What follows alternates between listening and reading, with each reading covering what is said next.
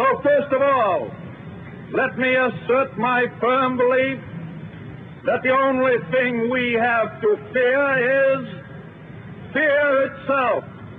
Nameless, unreasoning, unjustified terror, which paralyzes needed efforts to convert retreat into advance.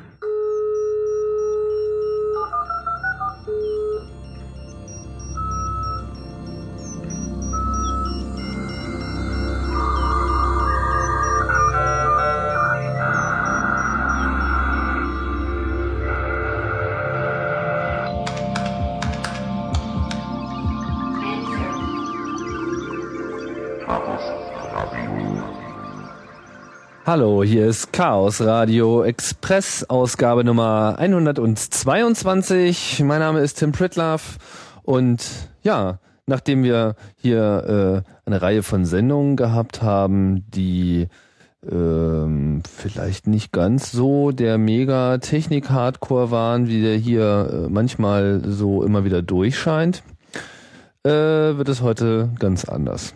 Denn Heute wollen wir mal ein bisschen in äh, die harte Materie einsteigen und hier wird wahrscheinlich auch mein eigenes äh, Sachverständnis nochmal kräftig auf die Probe gestellt.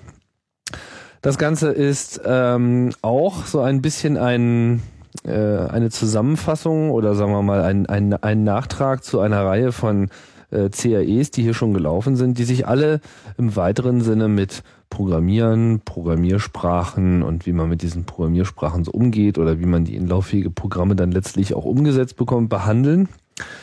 Ja, und äh, lange Rede, erstmal den Gast vorstellen, das ist nämlich Hannes, Hannes Mehnert, hallo. Hallo. Und ja, du bist ja äh, ja auch schon seit Ewigkeiten in CCC-Kreisen äh, unterwegs, hüpft hier, hüpft hier fleißig rum, hast allerdings parallel auch noch was Richtiges gemacht, nämlich äh, studiert. Mit anderen Worten, du kannst eigentlich nicht das abgebrochene Informatikstudium vorweisen, sondern du bist ja jetzt äh, langsam ans Ende gekommen. Genau.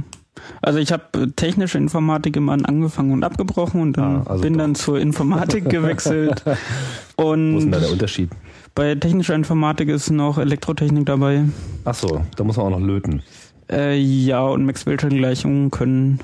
Und naja, das war mir dann irgendwann zu viel. Also löten geht schon noch, aber die Maxwell'schen Gleichungen, die waren dann irgendwann zu anstrengend und dann habe ich mir lieber gedacht, gehe ich zur Informatik, da kann ich noch schön theoretische Informatik hören. Mhm. Was ich auch durchaus interessant fand. Dich interessiert die Theorie, ne? Genau, ich finde die Theorie mittlerweile viel interessanter als ähm, den Rest sozusagen. Deshalb beschäftige ich mich halt auch seit geraumer Zeit mit Compilern, beziehungsweise im Prinzip seitdem ich diese Programmiersprache Düllen gesehen habe, habe ich mich halt jetzt auch in den letzten Jahren in den Compiler mehr und mehr reingelesen. Jetzt hast du dich schon geoutet. du bist auch einer one, one of the few. Äh, ich habe da ja auch so ein Faible, aber du steckst gemeinsam mit Andreas, den ich hier auch schon mal bei Chaos Radio Express genau zu diesem Thema auch interviewt habe, nämlich äh, der CAE 031, Düllen und Programmiersprachen der Titel war deshalb so gewählt, weil wir dann auch sehr viel auch über Lisp und die äh, allgemeinen Rahmenbedingungen gesprochen haben. Du hast ja den Podcast jetzt auch nochmal angehört, hast du gesagt. Ähm, was, äh, warum war das jetzt besonders, äh, das auf Düllen stoßen? Äh, naja, das auf Düllen stoßen, das war halt endlich mal eine schöne, aufgeräumte Programmiersprache, in der man den Code einfach so hinschreiben konnte, wie man ihn hinschreiben mochte. Und man nicht behaupten das nicht alle äh, ja, aber man von anderen braucht nicht, Ja, aber man brauchte da nicht ständig irgendwelche Workarounds, irgendwelche Visitor-Patterns oder irgendwelche Stub-Classes oder irgendwelchen Boilerplate-Code, den man in sowas wie Java oder Python immer wieder braucht oder in C++. Mhm. Und naja, nach der Erkenntnis von Düllen, beziehungsweise nach der Kenntnisnahme von Düllen, ähm, habe ich ja auch mit Andreas mal diesen ICFP-Contest zusammen äh, gewonnen. Naja, zweiter Platz und Judges-Preis. Und da waren wir dann ja gemeinsam auf der International Conference on Functional Programming 2005 in Tallinn. Und da haben mich halt die Vorträge beeindruckt über Typtheorie und über all die schönen Sachen, die die anderen funktionalen Programmierer so machen. Wie groß muss man sich diese Veranstaltung vorstellen? Na, das waren so 200 Leute, 250 Leute vielleicht. Und was für Leute laufen da so rum? Hauptsächlich Wissenschaftler, noch ein paar Leute aus irgendwelchen Firmen, die das einfach interessant finden. Dann PhD-Studenten, aber sonst halt hauptsächlich alte Professoren, beziehungsweise ältere Professoren. Klingt, klingt nach, einer, nach einer langweiligen Veranstaltung, ist es aber nicht. Nee, das sind alles äh, hochintelligente Leute, die halt interessante Sachen immer wieder vorstellen. Mhm. Und was, also ich meine, was, was wird da so vorgestellt? Ich meine, das, ich meine darüber müssen wir ja auch reden. Ich meine, hier soll es ein bisschen gehen um, um Compilerbau und diesen ganzen Kram und ähm, in einem anderen äh, Podcast, in dem es vor kurzem hier um LLVM sich drehte, eben dieses neue, ähm, diese neue Programmierwerkstatt, in der man halt Compiler bauen kann, äh, Chaos Radio Express 114, was auch nur ein Überblick war über das Thema. Da klang ja auch schon an, hat der Tim Sander ja auch gesagt, naja, für Compilerbau interessiert sich heutzutage irgendwie überhaupt keiner mehr. So, also wenn man in der Uni was lernt, dann redet man nicht, nicht mehr darüber. Das wäre irgendwie alles schon, was weiß ich, wird nicht mehr als was Wichtiges angesehen. Ist das gerechtfertigt, die Aussage? Und äh, nicht wirklich. Also in Deutschland habe ich auch das Gefühl, dass die meisten sich nicht mehr so richtig um Compilerbau kümmern, wobei es auch an meiner Uni ähm, einen Compilerbau-Lehrstuhl gibt, wo ich auch gerade meine Diplomarbeit schreibe. Also da gibt es auch Mhm. Leute, die tatsächlich noch als wissenschaftliche Mitarbeiter da arbeiten und an Compilerbau beziehungsweise an Typtheorie was machen. Und auf der Konferenz fand ich äh, interessant, dass es im Prinzip keinen Vortrag gab, wo es nicht ähm, seitenweise, also slideweise irgendwelche Lemmas vorgestellt wurden. Also irgendwelche irgendwelche typtheoretischen Gegeben, Gegebenheiten oder theoretischen Gegebenheiten, wie sich das alles äh, äh, verhält. Also in der im Compilerbau und auch in der Typtheorie ist es halt äh, relativ weit verbreitet, dass man alles schön formalisiert und schön mathematisch ausdrückt, ausdrückt also eindeutig ausdrückt. mhm. Und da gab es halt echt viele Vorträge dazu, zum Beispiel über Generalized Algebraic Data Types oder ähm, einen Vortrag über Loop, also einen gesamten eingeladenen Vortrag über Loop, Schleifen. Mhm. was eine Schleife ist, wie sich das verhält, wie das so ist. Und da hat halt jemand eine formale äh, Syntax und Semantik für Schleifen gefunden, der Olin Shivers. Und hat das halt formalisiert, irgendwie Loop in welche Abschnitte sie sich halt teilt. Also, dass man zuerst die Startbedingungen hat. Also mit anderen Worten, um es jetzt erstmal, um nicht gleich zu viel äh, vorwegzugreifen, da müssen wir uns jetzt erstmal ein bisschen hinarbeiten. Ähm, das ist so eine Art, das ist da schon so ein bisschen so die Leistungsschau der Leute, die sich äh, wirklich noch über Sachen Gedanken machen, wo vielleicht äh, an vielen Unis äh, man sich gar nicht bewusst ist, dass man sich da überhaupt noch Gedanken drüber machen kann. Wenn man jetzt mal vielleicht so ein, die Ausnahme, diesen Lehrstuhl für Compilerbau eher als Ausnahme sieht. Oder? Ja, genau. Also es gibt da, ähm, also das ist halt alles relativ weitestgehend Grundlagenforschung. Das heißt, ist tatsächlich sind da nur die Wissenschaftler dabei sozusagen. Es ist relativ wenig, wo irgendwelche Firmen mit mitarbeiten. Und sie machen sich da wirklich Gedanken und verifizieren das formal, also so wie die Mathematiker. Gut, dann versuchen wir doch hier erstmal, ähm, zumindest bei diesem Podcast, noch äh, ein paar Leute mitzunehmen, die jetzt mit dem ganzen Themenbereich noch nicht ganz so vertraut sind. Da schließe ich mich auch einfach mal selber mit ein. Das ist immer ganz gut, wenn man schön doof fragen kann. Was man vielleicht mal voranstellen sollte, ist, was, was versteht man jetzt eigentlich unter diesem Begriff Compilerbau? Was ist ein, was ist ein Compiler? Ja, ein Compiler ist erstmal ein Programm, äh, was als Aufgabe hat, dass es aus einem äh, Quellcode, also Code, der ähm, für Maschinen nicht lesbar ist, sondern mehr für Entwickler lesbar ist, der daraus Code transformiert, der für Maschinen lesbar ist. Das heißt Mhm. Binärcode.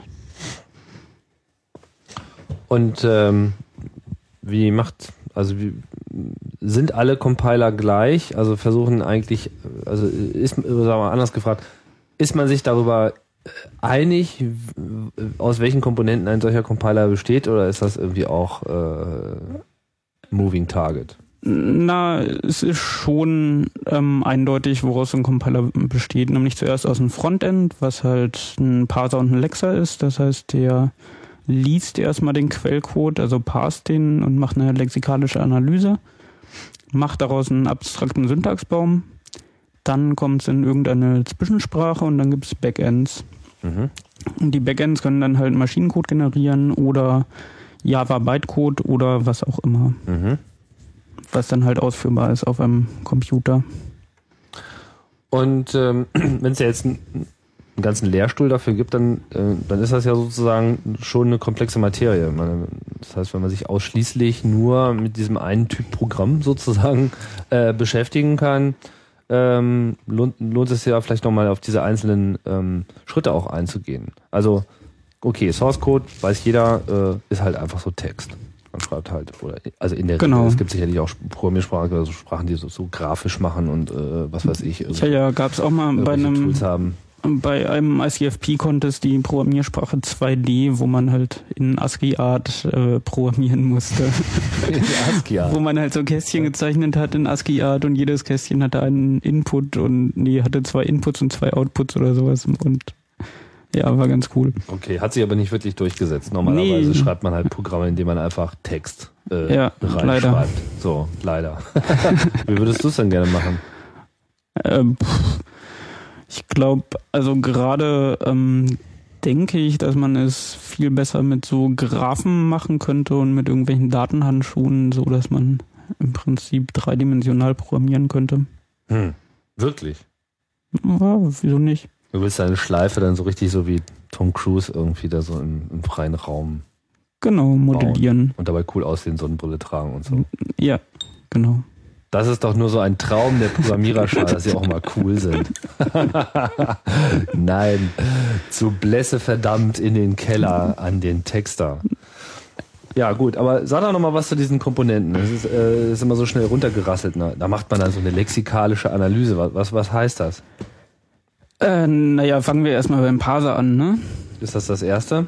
Der Parser ist das erste. Der Parser zerlegt ähm, den Source Code, der jetzt irgendwie Text ist und da so vorliegt, in einzelne Fragmente Mhm. und macht das anhand von einer Grammatik.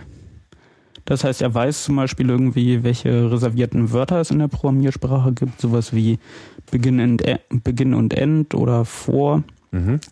Oder was auch immer und, äh, und baut daraus halt den äh, abstrakten Syntaxbaum. Das heißt, ein Baum, der halt im Prinzip nur diese Fragmente enthält. Das heißt, 2 plus 3 wird halt zu einmal dem Operator plus und dann zwei ähm, weiteren Knoten, einmal die 2 und einmal die 3. Aber ist es nicht so, dass man erstmal, also diese, der Lexa ist doch das, was erstmal überhaupt sozusagen die Worte äh, klar macht, bevor man da eine Grammatik äh, erkennt? Na, der Lexa muss ja auch wissen, anhand von was sich die Worte jetzt unterscheiden. Also wo er die Worte trennen muss. Ja gut, aber das ist ja unabhängig von, also das, Das nimmt ist- ja aus dieser Grammatik raus. Genau. Gut, wie auch immer. Also abstrakt Syntax-Tree oder abstrakter Syntaxbaum, das ist aber schon so ein feststehender Begriff. Das heißt, da gibt es auch nur genau eine, eine etablierte Darstellung davon. Und das ist so ein Baum, oder wie? Genau, das ist einfach ein Baum, wo ähm, ja, wie gesagt, wo zum Beispiel Plus ein Knoten ist oder Vor ein Knoten ist und sich darunter dann die äh, Subknoten, die davon benutzt werden. Also Plus bekommt halt jetzt zwei Operatoren, die zwei und die drei. Und dann sind das jeweils äh, Subknoten, also Unterknoten. Das heißt, das Plus hängt oben und darunter gehen irgendwie Genau. zwei einzelne Striche nach unten und da hängen dann die zwei und die drei dran. Genau. Und wenn ich jetzt irgendwie zwei plus drei mal fünf habe, Dann hast du einen, also dann hast du einen Malknoten, wo die 5 und die 3 dranhängt und darüber hast du noch einen Plusknoten, der halt das Ergebnis von dem Malknoten nimmt und dann noch die 2. Das heißt, dieser Knoten Baum hat. drückt im Prinzip auch schon so diese, äh, wie nennt man denn das, diese Präferenz aus, also was sozusagen zuerst ausgewertet werden muss. Genau, das steckt in der Grammatik drin. Das heißt, jeden, also so typische mathematische Ausdrücke werden dann grammatikalisch so sortiert, dass man weiß, in welcher Reihenfolge muss man da jetzt quasi durch. Genau. Und das Ganze erzeugt diesen Baum und der Baum drückt das dann eben auch direkt aus durch diese äh, Knotenabhängigkeit. Und so macht das, so macht man das, so machen das alle. Genau, so machen das alle. Da ist noch keinem was Besseres eingefallen. Ja, genau. Und das machen die auch alle schon immer so oder ist das irgendwann mal so eine tolle Erfindung gewesen? Das machen die, soweit ich weiß, alle schon immer so. Hm. Okay, dann ist es ja eine relativ solide Technologie, Genau. auf die man vielleicht nicht so viel. Genau, also die, die Grammatiken und die Parser unterscheiden sich halt in der Mächtigkeit irgendwie. Es gibt halt Regular Expression Parser, die sind halt nicht so mächtig wie dann irgendwie für reguläre Sprachen. Da gibt's im Prinzip, äh, da gibt's halt äh, von Chomsky die Hierarchie von verschiedenen Sprachen. Chomsky ist so eine ganz kluge Figur. Genau. Was hat der dazu beigetragen?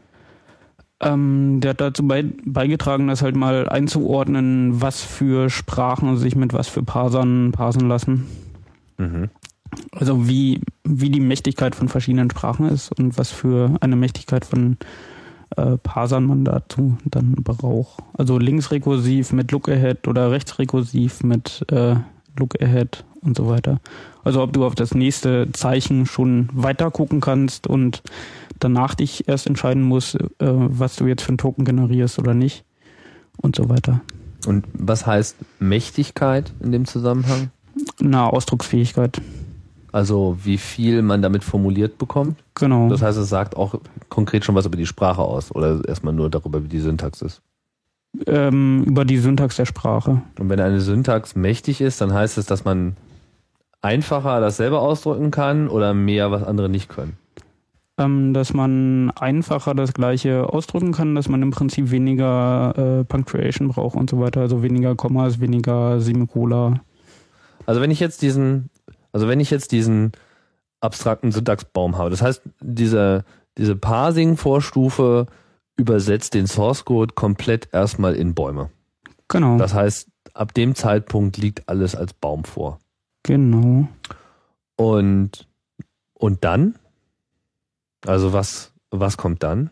Äh, naja, nachdem wir jetzt einen Baum haben, brauchen wir irgendein theoretisches Modell, irgendeine abstrakte Beschreibung einer Maschine, in der dieser Code übersetzt werden kann, Damit da auch was Lauffähiges draus wird. damit wir daraus Code generieren können und damit wir äh, auf jeden Fall davor noch irgendwelche Optimierungen ähm, an, also anwenden können auf die auf Mhm. den auf die Zwischensprache. Also so eine Zwischensprache ist halt immer vorhanden und die ähm, naja übersetzt halt im Prinzip die äh, gesamte Syntax auf wenige elementare Sachen, die man so braucht in einer Sprache.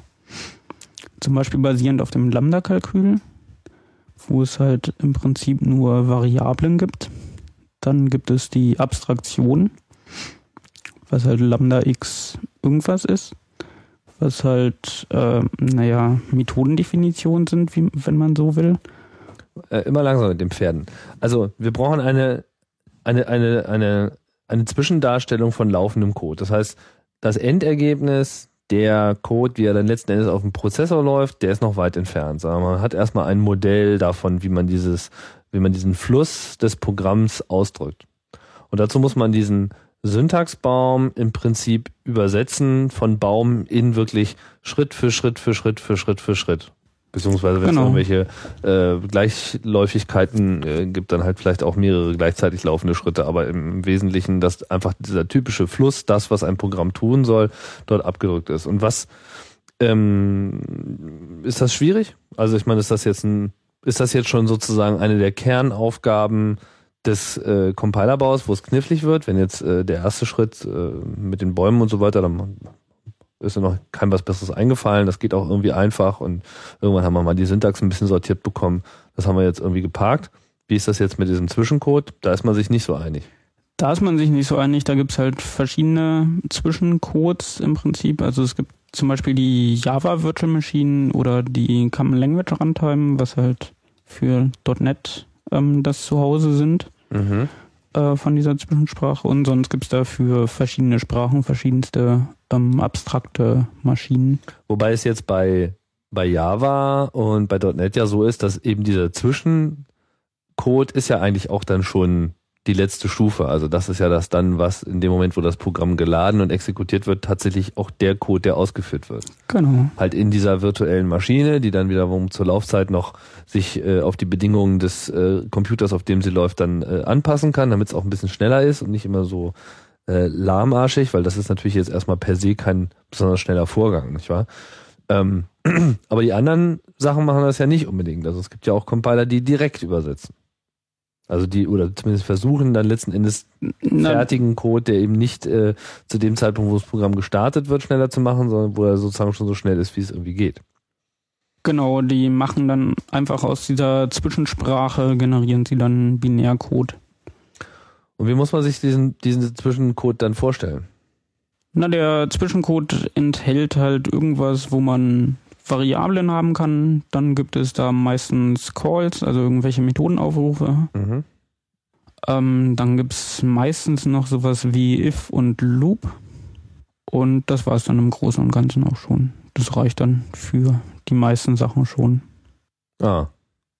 If und Loop. Das sind sozusagen die Besonderheiten. Man muss irgendwie eine Schleife bilden können und man muss in der Lage sein, irgendwas testen zu können.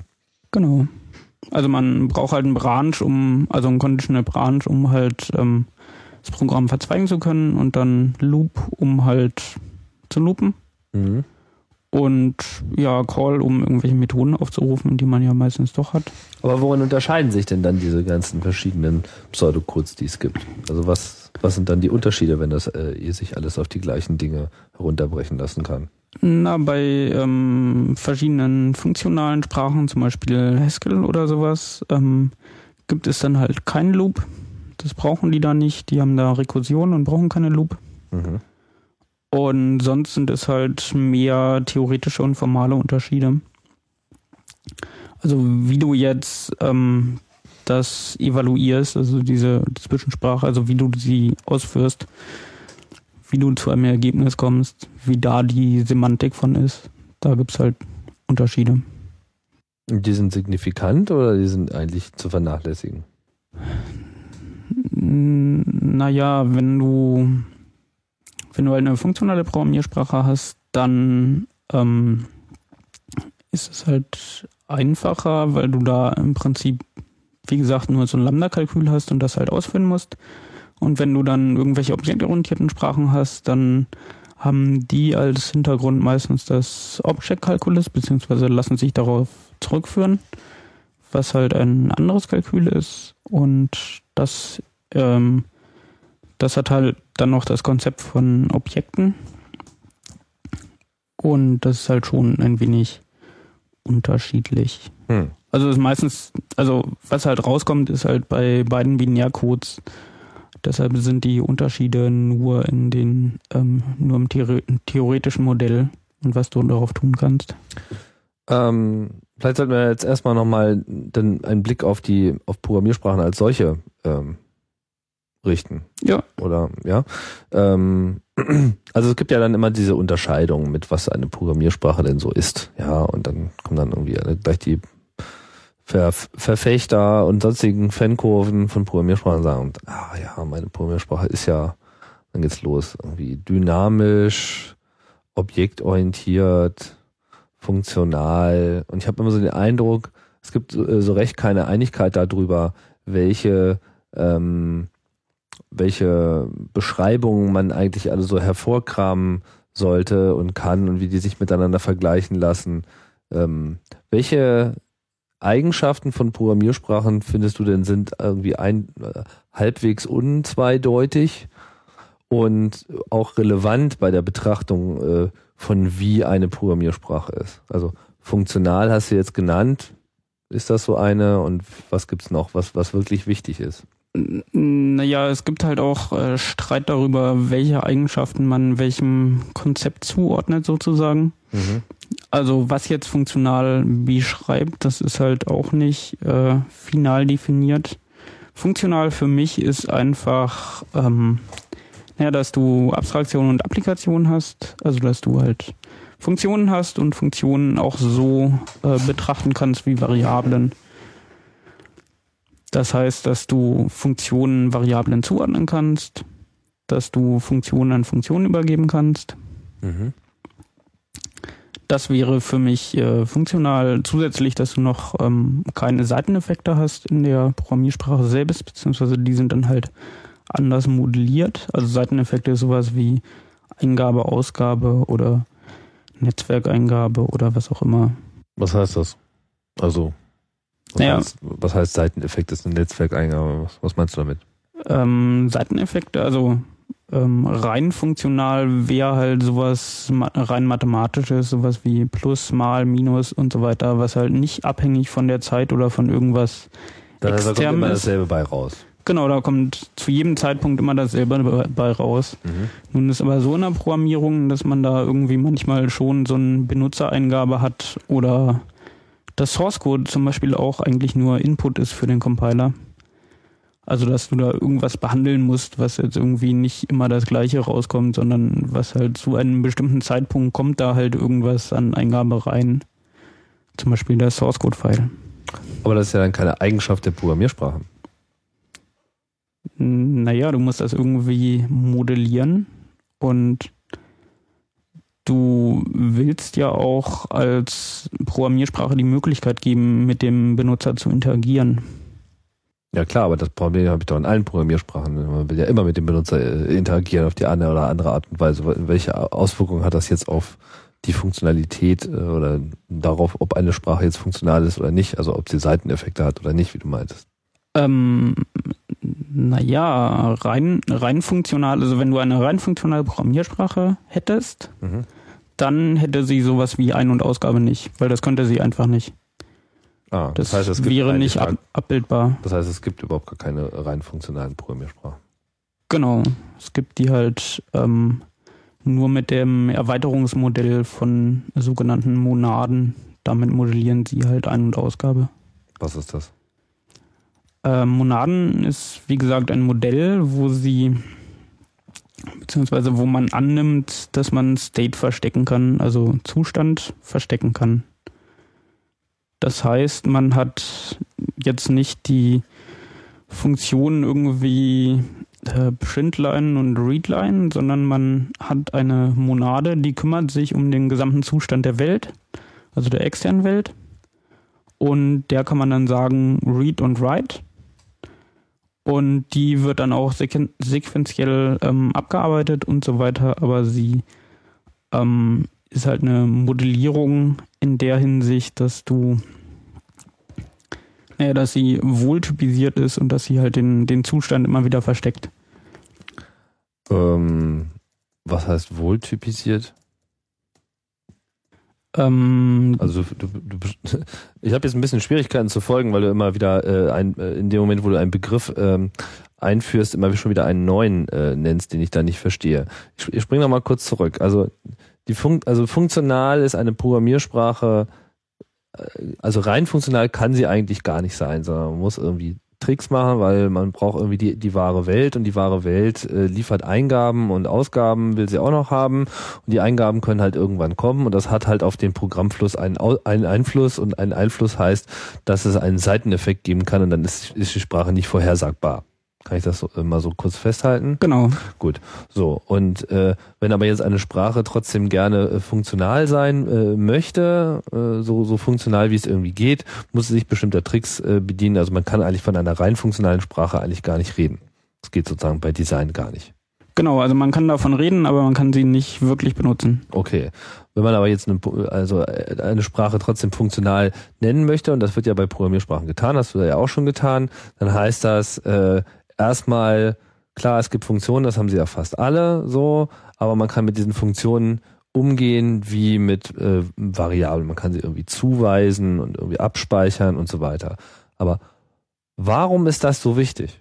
Also warum ist, ist dieses, ich kann eine Funktion nehmen und eine A zuweisen, warum brauche ich das und warum geht die Welt unter, wenn ich das nicht habe? Na, die Welt geht jetzt erstmal nicht unter, wenn du das nicht hast, aber es lässt sich halt vieles einfacher damit ausdrücken, wenn du es tun kannst. Also wenn ich halt eine Variable habe und kann der sagen, naja, das ist die Methode, die ähm, mir zurückliefert, ob eine, ob eine Zahl, die ich da übergebe, gerade oder ungerade ist. Und dann kann ich einfach diese Methode benutzen als Prädikat und kann über eine Liste drüber gehen und kann immer wieder diese Funktion überprüfen, also kann für jedes Element der Liste überprüfen, ob diese Funktion gilt oder nicht. Mhm. Also es erlaubt eine, eine, ein generischeres Programmieren, kann man das so festhalten. Ja, und ein kompakteres äh, Programmieren. Also du bist der Meinung, funktionale Eigenschaften will man eigentlich haben.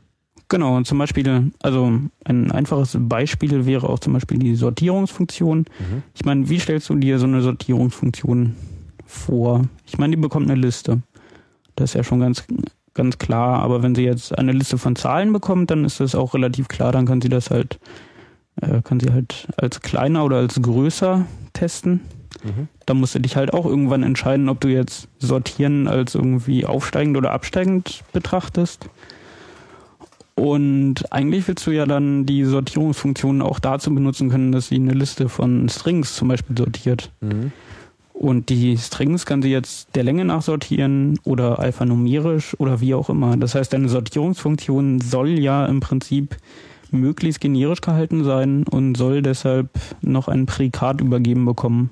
Was also ein, halt einen weiteren Wert, der verwendet wird, um eine Aussage zu machen. Genau, mhm. einen weiteren Wert und das ist in dem Fall halt eine Funktion, die halt zwei Elemente der Liste bekommt und dann sagen soll, ob das erste oder das zweite größer ist. Okay, das heißt, man kann sozusagen die Funktionalität einer Funktion dadurch beeinflussen, dass man ihnen noch Funktionalität mit rüberreicht, nämlich in Form wiederum einer Funktion, die diese Funktion, die ich aufrufe, einfach sich einverleiben kann und sozusagen übernehmen kann und benutzen kann. Und das macht genau. es einfach flexibler, weil ansonsten müsste man sozusagen für alle diese Fälle, die man mit so einer Funktion recht einfach ausdrücken kann, müsste man sozusagen sich Fälle schaffen, die dann die aufgerufene Funktion äh, unterscheiden müsste und dann hätte man Spaghetti-Code. Genau, sonst hast du halt sowas wie Java, wo du irgendwie die Funktion Sort hast und ich meine, naja. Ja, und was damit? Was ist daran falsch? An dem Java-Sort? Das ist nicht wirklich falsch, aber sie muss halt für verschiedene Arrays verschieden implementiert sein. Also für ein Array von Ints ist sie anders implementiert als für ein Array von Strings. Und ich weiß jetzt nicht, was sie auf einem Array von Strings tut. Also in welcher Reihenfolge sie das sortiert, aber es ist schon so, dass, also zumindest ich in meiner Java-Programmierung dann mir die Sortierung immer wieder selbst schreibe. Weil ich halt nicht die Möglichkeit habe, ähm, das zu machen. Beziehungsweise es geht schon mit irgendwelchen ähm, zusätzlichen Klassen, die dann irgendwelche Methoden implementiert haben, ähm, wo sie dann definieren, was größer und kleiner ist. Mhm. Da gibt es halt das mhm. Comparable Interface, was halt im Prinzip dann gleich ist, aber es sieht einfach in der funktionalen Welt viel schöner aus. Gut, also nehmen wir einfach mal zur Kenntnis, dass man, ähm, oder dass du zumindest die Meinung vertrittst, eine Programmiersprache äh, sollte funktional sein. Ich meine, du hast ja auch äh, nochmal den Podcast, den ich mit Pavel gemacht habe, über C++ angehört. So, C++ ist ja nun nicht in dem Maße äh, funktional. Na, da haben sie immer ein Template-System, was ähm, funktional ist. Das heißt? Das heißt, du. Zeitpunkt der Übersetzung hat man Funktionalität. Genau, das heißt, du musst Sort nur einmal hinschreiben und das ist dann abhängig von n Typvariablen und ähm, du kannst es halt dann beliebig oft instanzieren und es wird dann zur, also du hast es nur einmal im Source Code zu stehen, aber zur Compile Time wird es dann halt ähm, aufgebläht zu 20 verschiedenen Sort-Funktionen. Mhm, von denen sozusagen die richtige genommen wird. Ja, die, die zur Compile-Time richtige mhm, genommen wird. Genau. So, und diese Kalküle, die du jetzt äh, erwähnt hast, was, was haben die damit zu tun? Ähm, die Kalküle sind erstmal nur ein Modell. Ein Modell, was wohl definiert ist, wo es eine Semantik für gibt, wie man das auswerten kann. Mhm. Und da gibt es zuallererst das Lambda-Kalkül, was ich erwähnen wollte. Da gibt es, wie gesagt, eigentlich nur drei Dinge. Einmal Variablen. Variablen sind relativ klar. Mhm. Dann gibt es die Abstraktion. Das ist das berühmte Lambda. Also Lambda x und dann irgendeine Expression oder irgendein Term. Was, was macht das so berühmt? Also ähm, naja, Lambda ist im Prinzip die anonyme Funktion. Das heißt? Das heißt, ähm, das Lambda abstrahiert halt über beliebig viele Variablen, beziehungsweise erstmal über eine Variable, über diese 6. Und dieses X ist dann gebunden in dem äh, Rumpf vom Lambda, also in dem Term, was das Lambda auch noch hat. Das heißt, du kannst die äh, Funktionen, die zu einer Zahl oder zu einer Variablen 1 addiert, ausdrücken als Lambda x, x plus 1. Tja, wozu braucht man das? Na, das ist, wenn du ein bisschen weiter denkst, sind das dann halt irgendwann deine Funktionen, weil deine Funktionen haben halt irgendwelche Variablen als Argumente und haben dann irgendeinen Buddy, wo sie benutzt werden können. Habe ich nicht verstanden. Hast du nicht verstanden? Ähm, wozu man das benutzen kann, hast du es nicht verstanden. Na, was, Oder? naja, was, was die Bedeutung dessen ist. Also, ich meine, dass es so etwas gibt, was Langdauerkalkül ist klar und so anonyme Funktionen, okay, super, klar. Klingt dann immer so wie etwas wie, hm, aha, schick und so. Könnte man sich vielleicht auch immer mal anschauen, aber ich kriege irgendwie meine, äh, meine Kasse auch ohne programmiert. Warum ist das, äh, warum hat das jetzt sozusagen so eine Bedeutung? Ähm, na, die Bedeutung ist tatsächlich, dass du mit diesem Lam- Lambda-Kalkül alles programmieren kannst und du kannst äh, sonst halt nicht deine Kasse in einem Lambda-Kalkül programmieren, wenn du keine Abstraktion hast. Ja, aber warum will ich meine Kasse in einem Lambda-Kalkül programmieren? Weil du ein formales Modell für deine Kasse haben willst, damit deine Kasse verifizierbar das tut, was sie tun soll, nämlich richtig rechnen. Mhm. Und was hat äh, kein Lambda-Kalkül? Kein Lambda-Kalkül als Grundlage, naja, die ganzen ähm, Programmiersprachen, die nicht wohl definiert sind, also wo es keine formale Grundlage für die Programmiersprache gibt. Was denn zum Beispiel? Ähm, C, C++. C, C++ haben keine formale Grundlage. Na, sie haben keine Formalisierung. Was heißt das? Sie haben keine Semantik, wie man sie, also sie haben schon eine Semantik, aber keine mathematisch bewiesene Semantik, wie man sie evaluieren kann und soll. Das heißt, man kann, wenn man jetzt so ein Stück C-Code hat, es nicht lesen und äh, beweisen, dass es das Richtige tut. Genau, Und ist das? genau, Und bei anderen Programmiersprachen geht das. genau. Und das geht deshalb, weil die den, den Lambda-Kalkulus berücksichtigen. Genau, weil die halt auf dem au- aufbauen. Also der Lambda-Kalkül ist halt im Prinzip die Grundlage für relativ viele Programmiersprachen. Mhm. Und welche Programmiersprachen würden jetzt ähm, diese Beweisbarkeit mit sich bringen im Vergleich dazu? Na, zum Beispiel Haskell oder ML oder also meistens diese funktionalen Programmiersprachen. Also nur Sprachen, die eigentlich kaum jemand benutzt. Genau, Scheme auch. Mhm. Und was ist mit Java? Ähm, Java hat auch eine Semantik, aber ich weiß gerade nicht, ob die auf dem, also die baut bestimmt, also ich weiß nicht, was die als Grundlage benutzt gerade.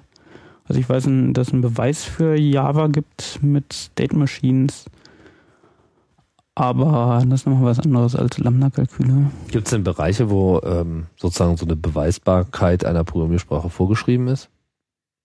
Ähm, jein, also es gibt relativ wenig, äh, relativ wenig ähm, Bereiche, wo es überhaupt zum Tragen kommt, dass irgendein Stück Software beweisbar ist. Das ist zum einen Airbags. Da wird allerdings hauptsächlich Assembler-Code bewiesen. Was ist das? Jabex? Airbags. Software, die Airbags auslöst. Ach, Airbags, okay. Airbags. Ich hab's nicht verstanden. Ach, wirklich? Genau. Das heißt, verstehe, das heißt, die, die, die, die Steuersoftware, die Firmware von, von Airbags muss in einer beweisbaren Programmiersprache geschrieben werden. Genau, beziehungsweise der Assembler-Code, der muss halt durchbewiesen werden. Das ähm, wurde zumindest früher immer manuell getan. Mhm. Äh, wer, hat das festgelegt, dass dem so zu sein hat? Ähm, die Versicherungen, die Airbags versichern sollten in den Ah. Vereinigten Staaten von Amerika. Verstehe. Das heißt, da geht es schon auch um Geld, sozusagen. Ja, da geht es auch um Geld. Und sonst ist so Software für Flugzeuge, die ist halt auch durchbewiesen. Also für die Steuerung von Flugzeugen. Das heißt, oben, also so, äh, kein Flugzeug fährt Software, die in C geschrieben ist? Also für die lebensnotwichtigen Dinge zumindest? Soweit ich das weiß, ist das so. Die benutzen dann meistens ADA als Programmiersprache. Die auch diese Funktionalität, also auch diese Beweisbarkeit mit sich bringen. Genau, ADA ist ja eine Entwicklung des Militärs, wenn ich das noch richtig in Erinnerung habe. Oder? genau. ADA wurde für und von, also hauptsächlich für das Militär entwickelt und da gibt's dann halt Flugzeugsteuerungssoftware und wahrscheinlich auch Bombensteuerungssoftware und naja, alles Mögliche. Damit man beweisen kann, dass die Bombe auch explodiert. Genau, und nicht explodiert ähm, drei Sekunden nachdem sie abgeschossen wurde. Mhm. Schöne neue Welt. Okay, ähm, wir schweifen ganz gut ab, aber ich versuche die Sache so ein bisschen einzugrenzen. Wir waren eigentlich bei Compilern, machen jetzt mal einen äh, Ausflug nochmal in die Programmiersprache und haben festgehalten, okay, welche Eigenschaften gibt es? Eine Eigenschaft, die sehr wichtig ist, ist Funktionalität und eine und, und um irgendwie funktional zu sein, muss man diesen Lambda-Kalkulus berücksichtigen Genau. der einfach aussagt, ähm, ja, was sagt er denn genau aus? Das habe ich noch nicht so ganz äh, verständlich gehört. Also was, was ist sozusagen, ich meine, anonyme Funktion, was sagt das aus? Was, was bedeutet Na, das? die Aussage von einem Lambda-Kalkül ist halt, ähm, ähm, also es gibt da drei verschiedene Sachen. Ich kam bisher immer nur zu dem zweiten, was halt die Abstraktion ist. Genau? Mhm. Das dritte ist noch die Applikation. Das ist, dass du einen Term auf einen anderen Term äh, applizieren kannst. Das ist halt, ähm, ja, das Invertierte von der Abstraktion. Das heißt, um Lambda x, x plus 1 anzuwenden, brauchst du ja auch noch irgendeinen Formalismus und dann kannst du einfach dahinter die 1 schreiben und dann wird die 1 auf das Lambda appliziert. Das heißt, du bekommst dann eine Bindung für das x von 1 und dann hast du da statt Lambda x, x plus 1, 1 stehen, hast du 1 plus 1 stehen, was dann halt wieder ein Term ist, der evaluiert werden kann. Hm. Und die Aussage von dem gesamten Lambda-Kalkül, also du kannst in dem Lambda-Kalkül komplett, kannst du alles programmieren, was du programmieren willst. Du brauchst nicht mehr, ist halt ein bisschen umständlich, aber es reicht vollständig aus Mit diesem x plus 1 kann man alles programmieren. mit dem, mit der, mit den Variablen, mit der Abstraktion und mit der Applikation kannst du alles programmieren. Weil mehr machst du eigentlich nicht. Ich mache nicht mehr als 1 hinzuzufügen, oder? Genau. Also du kannst verschiedene Abstraktionen wählen und dann kannst du halt auch x plus 5 haben und x minus 3 und was auch immer für Funktionen du sonst noch so brauchst. Und daraus kann man alles programmieren. Damit kannst du alles programmieren, genau. Hm. Das heißt, mehr hätte man eigentlich nie lernen müssen. Genau. Das ist eigentlich alles ganz einfach.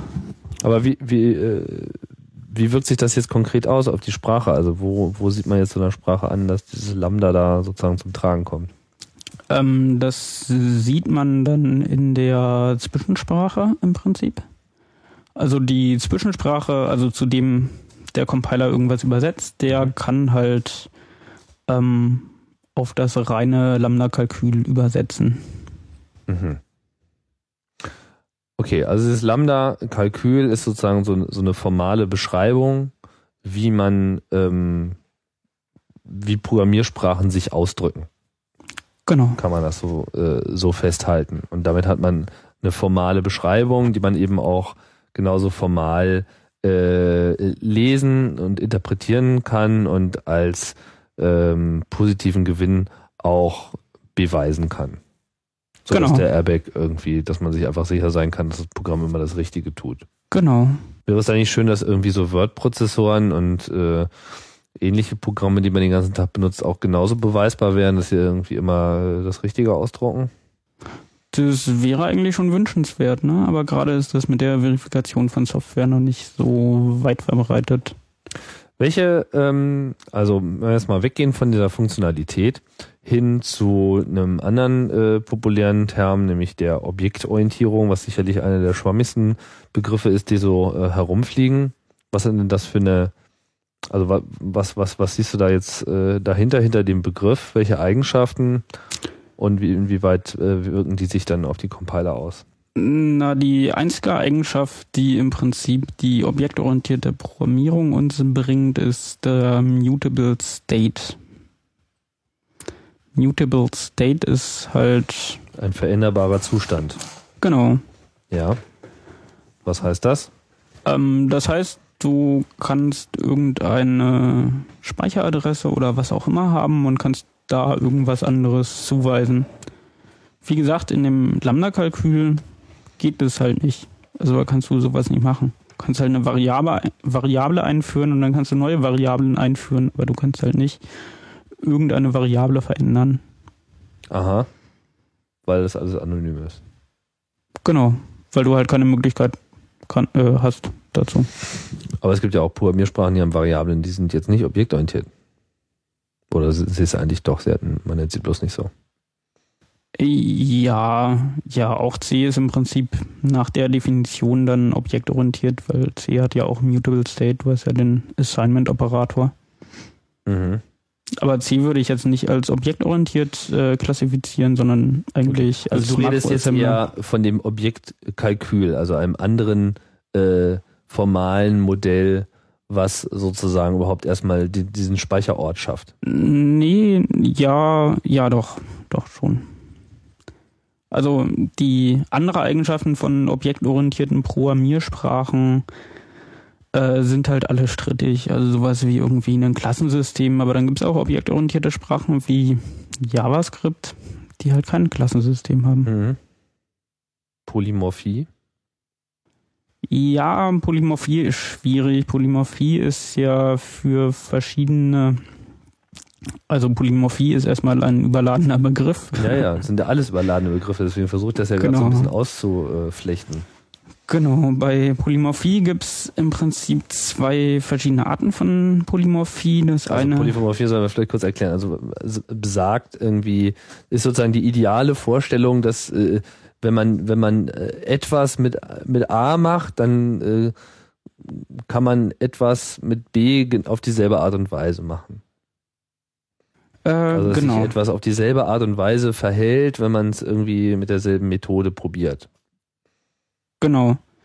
Sowas in der Richtung. Also, also wenn ich die Funktion sort auf A anwende, dann wird es halt sortiert und dann möchte ich eben auch sort genauso auf B anwenden und gehe davon aus, dass, das, äh, dass ein vergleichbares Ergebnis rauskommt in Abhängigkeit von wie B so drauf ist und dass ich nicht dafür noch ein eigenes B-Sort brauche. Genau, das ist äh, parametrische Polymorphie. Das ist halt die, ähm, also Parametric Polymorphism ist halt, dass eine Funktion mit verschiedenen Typen benutzt werden kann. Mhm. Das heißt, dass du Sort auf eine Liste von Integern und Sort auf eine Liste von Float ähm, anwenden kannst. Mhm. Dann gibt es noch die Datenpolymorphie, also Data Polymorphism. Das ist, ähm, wenn du Objekte von verschiedenen Typen in einer Variable oder in einer Member-Variablen speichern kannst. Das heißt, der Inhalt von irgendeiner Member-Variablen kann halt jetzt auch verschiedene Sachen haben. Also was, was du aus Skriptsprachen kennst, irgendwie aus Python oder was auch immer, da schreibst du ja dann als Member-Variable oder als Field oder was auch immer irgendwas hin und kannst da jetzt problemlos entweder einen Integer reintun oder einen String reintun oder einen Float reintun. Mhm. Und das ist äh, Datenpolymorphie. Also sozusagen keinen Typ hat. Genau. Kann man das so festhalten? Naja, es, es hat ja schon einen Typ, also keinen Typ zu haben. Das, also es ähm, muss kein, äh, oder unabhängig davon, welchen Typ es hat, genau. äh, kann ich immer noch dasselbe tun damit. Genau. Okay. Und ähm, alle gängigen Programmiersprachen, die sie objektorientiert äh, nennen, bringen beide Arten von Polymorphie auch mit? Äh, nein. Nein, nicht alle. Also ähm, parametrische Polymorphie ist zum Beispiel ähm, auch nicht überall vorhanden. Also zum Beispiel in C gibt es auch keine parametrische Polymorphie, beziehungsweise du kannst das halt modellieren mit dem Template-System. Da hast du dann wieder verschiedene Methoden, die halt verschiedene Typen bekommen. Mhm. Für, also gleiche Methoden, die halt verschiedene Typen bekommen. Bei Java genau das gleiche. Ähm, aber auch, ja, aber andere funktionale, andere objektorientierte und auch funktionale Sprachen haben parametrische Polymorphie. So, und ist das jetzt irgendwie alles, was man äh, betrachten muss, irgendwie, diese Arten von Polymorphie und ob es irgendwie funktional ist oder nicht und ob da Lambda drin steckt oder nicht? Nee, es gibt da natürlich noch, ähm, naja, verschiedene Typisierungen. Zum, einmal, zum einen dynamisch statisch typisiert und zum einen ähm, weakly oder strongly typed. Mhm. Also sag mal kurz, was du unter Typisierung genau äh, verstehst, weil das scheint ja doch ein relativ wichtiger Part zu sein. Ja, nein, ein Typ ist, also ein Typ einer Variablen oder ein Typ eines, äh, ja, einer Variablen ist halt die Information, die zur Compile-Time über diese Variable vorliegt. Mhm. Das heißt, wenn ich da meinetwegen in Java irgendein int x gleich 5 habe oder int x habe, dann weiß ich halt zur Compile-Time, dass es ein int sein wird. Mhm. Ähm, ja, das ist im Prinzip Typisierung, die kann man jetzt auf verschiedene, also es gibt da verschiedene Arten sozusagen von Typisierung, die man da anwenden kann. Das eine ist die statische Typisierung. Das ist, wenn man ähm, nur die Typen betrachtet, die zur Compile-Zeit vorliegen. Mhm. Also nicht irgendwelche, also dass deine Binärobjekte tatsächlich keine Typen mehr haben. Die haben halt diesen ganzen ähm, Overhead äh, rausgestrippt. Also das heißt, wenn wir beim, Integer-Beispiel bleiben und ich habe jetzt eine, eine Integer-Variable, dann ist der Unterschied zwischen dynamisch und statisch im Wesentlichen der, dass äh, diese Information, dass es sich bei diesem kleinen Speicherblob um einen Integer handelt und dass die Bits, die da drin stehen, eben bedeuten, welche Zahl dieser Integer ist und nicht ein Float und nicht ein String oder sonst irgendwas anderes sind, diese Information liegt sozusagen ausschließlich beim Compiler, weil er gerade diesen äh, Code liest, weiß, dass die Variable mit diesem Namen eben ein int ist und weil das eben so ist, so, dann erzeugt er irgendwann das fertige Programm und zu dem Zeitpunkt sind all die Stellen, wo diese Variable halt mit äh, mit einfließt in den Code und so weiter, weiß er halt immer, dass es int ist, aber man sieht es dem Bit selber nicht an. Genau, und, das ist statische Und dynamisch heißt, dass das Ganze auch noch zur Laufzeit äh, mitgetragen wird, dass sozusagen das Programm selbst sich jederzeit versichern kann, dass äh, ein bestimmter Wert eben auch von einem bestimmten Typ ist. Genau. Also bei dynamischer Typisierung hast du halt zu einem Objekt oder zu einer Variablen hast du halt immer noch die Informationen, welcher Typ das jetzt ist mhm. zur Laufzeit. Was halt, naja, im Prinzip Space und Time Overhead ist. Weil zum einen hast du, musst du das ja irgendwie darstellen, was das jetzt für ein Typ ist. Das ist dann entweder ein Pointer oder irgendwelche Tagbits. Und zum anderen musst du das halt irgendwie raustrippen zur Laufzeit. Das heißt, du musst da irgendwelche Berechnungen machen, damit du, wenn du jetzt 3 plus 5 rechnest, damit du die Tagbits irgendwie wegbekommst. Mhm. Ja, und dieses, ähm, diese Unterscheidung in strongly und weakly typed, was äh, steckt da dahinter? Ähm, da steckt im Prinzip dahinter, ob dein, ob du als Programmierer an deinem Typsystem vorbeiarbeiten kannst. Wie du es zum Beispiel in C kannst, weil du kannst irgendwie deinen Void Pointer dann zu einem In Pointer casten und den dann zu einem K Pointer casten und so weiter. Casten im Sinne von, ich nehme halt einfach so die Bits und sage, die bedeuten jetzt was anderes. Genau. Mhm. Ich definiere einfach, was die Bits jetzt bedeuten. Und ich ändere das einfach. Mhm. Das ist halt Weekly Type, weil, weil du, weil der Compiler kann halt nicht verifizieren, was du da getan hast. Mhm. Weil der Compiler muss halt dir vertrauen, dass das jetzt tatsächlich irgendwie ein Car-Pointer ist und nicht ein In-Pointer ist. Ähm, ja, und kann das aber selber nicht verifizieren, der muss dir halt vertrauen. Das heißt, der, der Developer muss halt ähm, wissen, was er da tut und muss sich da sicher sein, beziehungsweise der Compiler kann halt nicht überprüfen, ob das, was der Developer tut, richtig ist. Hat Weekly Typing denn irgendwelche Vorteile oder ist das einfach nur eine Unterlassung? Ähm, das ist eine Ansichtssache. Also wenn man ja, jetzt darfst du deine Meinung hier einfügen. Ja, wenn man als Developer davon ausgeht, dass man gegen den Compiler arbeitet und dass der Compiler im Prinzip nur irgendein großes großes Monster ist, was man jetzt besiegen muss, dann ist WikiType natürlich ein Vorteil. Mhm. Weil dann kannst du deinen Compiler einfach ähm, bescheißen, indem du halt deinen Void Pointer zu einem End Pointer castest. Okay. Aber wenn man davon ausgeht, dass der Compiler mein Freund ist, äh, will man eigentlich, dass er Genau, dann strongly typed. will man das eigentlich strongly typed haben. Das heißt, dass man als Entwickler nicht am Typsystem vorbei arbeiten kann, weil dann kann, kann der Compiler versuchen, irgendwie Aussagen über Typen zu machen, kann zum einen Optimierungen machen, kann zum anderen dir schöne Fehlermeldungen geben, ähm, was für ein Typ er erwartet hat und was für ein Typ da tatsächlich ankam mhm. und so weiter. Ähm, jetzt hast du im Vorfeld schon gesagt, naja, Compilerbau, äh, alles schön und gut. Ähm, Wichtig aber ist in diesem Zusammenhang der Begriff äh, Typtheorie. Und das spielt ja jetzt sozusagen auch an der Stelle, wo wir vorhin den Compiler verlassen haben, eine Rolle. Also der Compiler, der jetzt einfach irgendeine Programmiersprache äh, übersetzt, sie sich ähm, äh, reingezogen hat, den Zeichenstrom des Source Codes, den auseinandergehackt hat nach einer gewissen äh, grammatischen Vorstellung, die diese Programmiersprache eben mit sich bringt, dann diesen Baum zusammengebaut hat und dann das, diesen Baum in einen Programmfluss übersetzt hat, der sozusagen erstmal ausdrückt, was der Programmierer so explizit eigentlich äh, meinte. Ja, okay, alles klar, ich will jetzt, dass hier irgendwie eine Schleife läuft und in Abhängigkeit von diesem Wert soll die dann irgendwie verlassen werden und dann rufen wir mal diese Funktion auf, diese Funktion und diese Funktion. Ähm, welche Bedeutung haben denn jetzt Typen an der Stelle für den ganzen Compiler-Prozess? Ähm, na, anhand der Typen, beziehungsweise wenn er dann diese abstrakte ähm, Beschreibung, in diese abstrakte Beschreibungssprache übersetzt ist, der Source Code, kann der Compiler Typen annotieren und kann Typen inferieren und kann anhand der Typen bestimmte Optimierungen machen.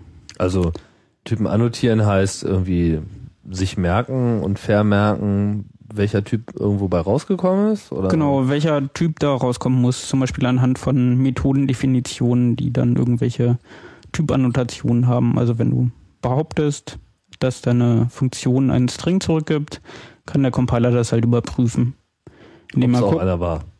Ja, indem er guckt, irgendwie, na, da ist so eine Funktion, was gibt's denn da für ähm, Exits? Also wo kann denn die Funktion irgendwie returnen? In Java zum Beispiel mit dem Return Statement, in anderen Sprachen durch das letzte Statement und kann dann für jedes dieser letzten Statements oder für das Return überprüfen, ob es tatsächlich ein String ist. Mhm. Also ob er der Meinung ist, dass zur Compile, also ob er zur Compile Time der Meinung ist, dass da ein String rauskommen wird. Mhm. Und ähm, Typ inferieren? Typen inferieren ist das System, mit dem er das macht. Das heißt, ähm, wenn du irgendeinen Funktionsaufruf hast, dann kann er kann er halt inferieren, dass der Rückgabewert dieser Funktion ein String sein wird. Also sozusagen eine, eine Schlussfolgerung, so ein Genau, eine Schlussfolgerung, ähm, ja. Und das geht, okay, und was, was muss jetzt eine Programmiersprache äh, mit sich bringen, damit man diese Vorgänge machen kann? Und was hat man davon? Ähm, man hat davon die Typkorrektheit. Also, dass der Compiler zur Compilezeit schon feststellen kann, dass dein Programm typkorrekt ist, was mhm. halt schon mal eine erste Eigenschaft von einem Programm ist, ähm, damit es möglicherweise auch korrekt zur Laufzeit ausführen, mhm. ausgeführt werden wird. Also im Sinne von, dass äh, überall da, wo ich davon ausgehe, dass eine Variable einen bestimmten Typ hat, dass sie den auch hat. Genau. Mhm. Und das um einfach Programmiererfehler zu verhindern von vornherein. Genau. Mhm. Genau. Das ist halt jetzt in dem ähm, in der statischen und strongly typed Welt sozusagen. In der dynamisch typisierten Welt ist das halt so, dass es da keine wirkliche Theorie dahinter gibt.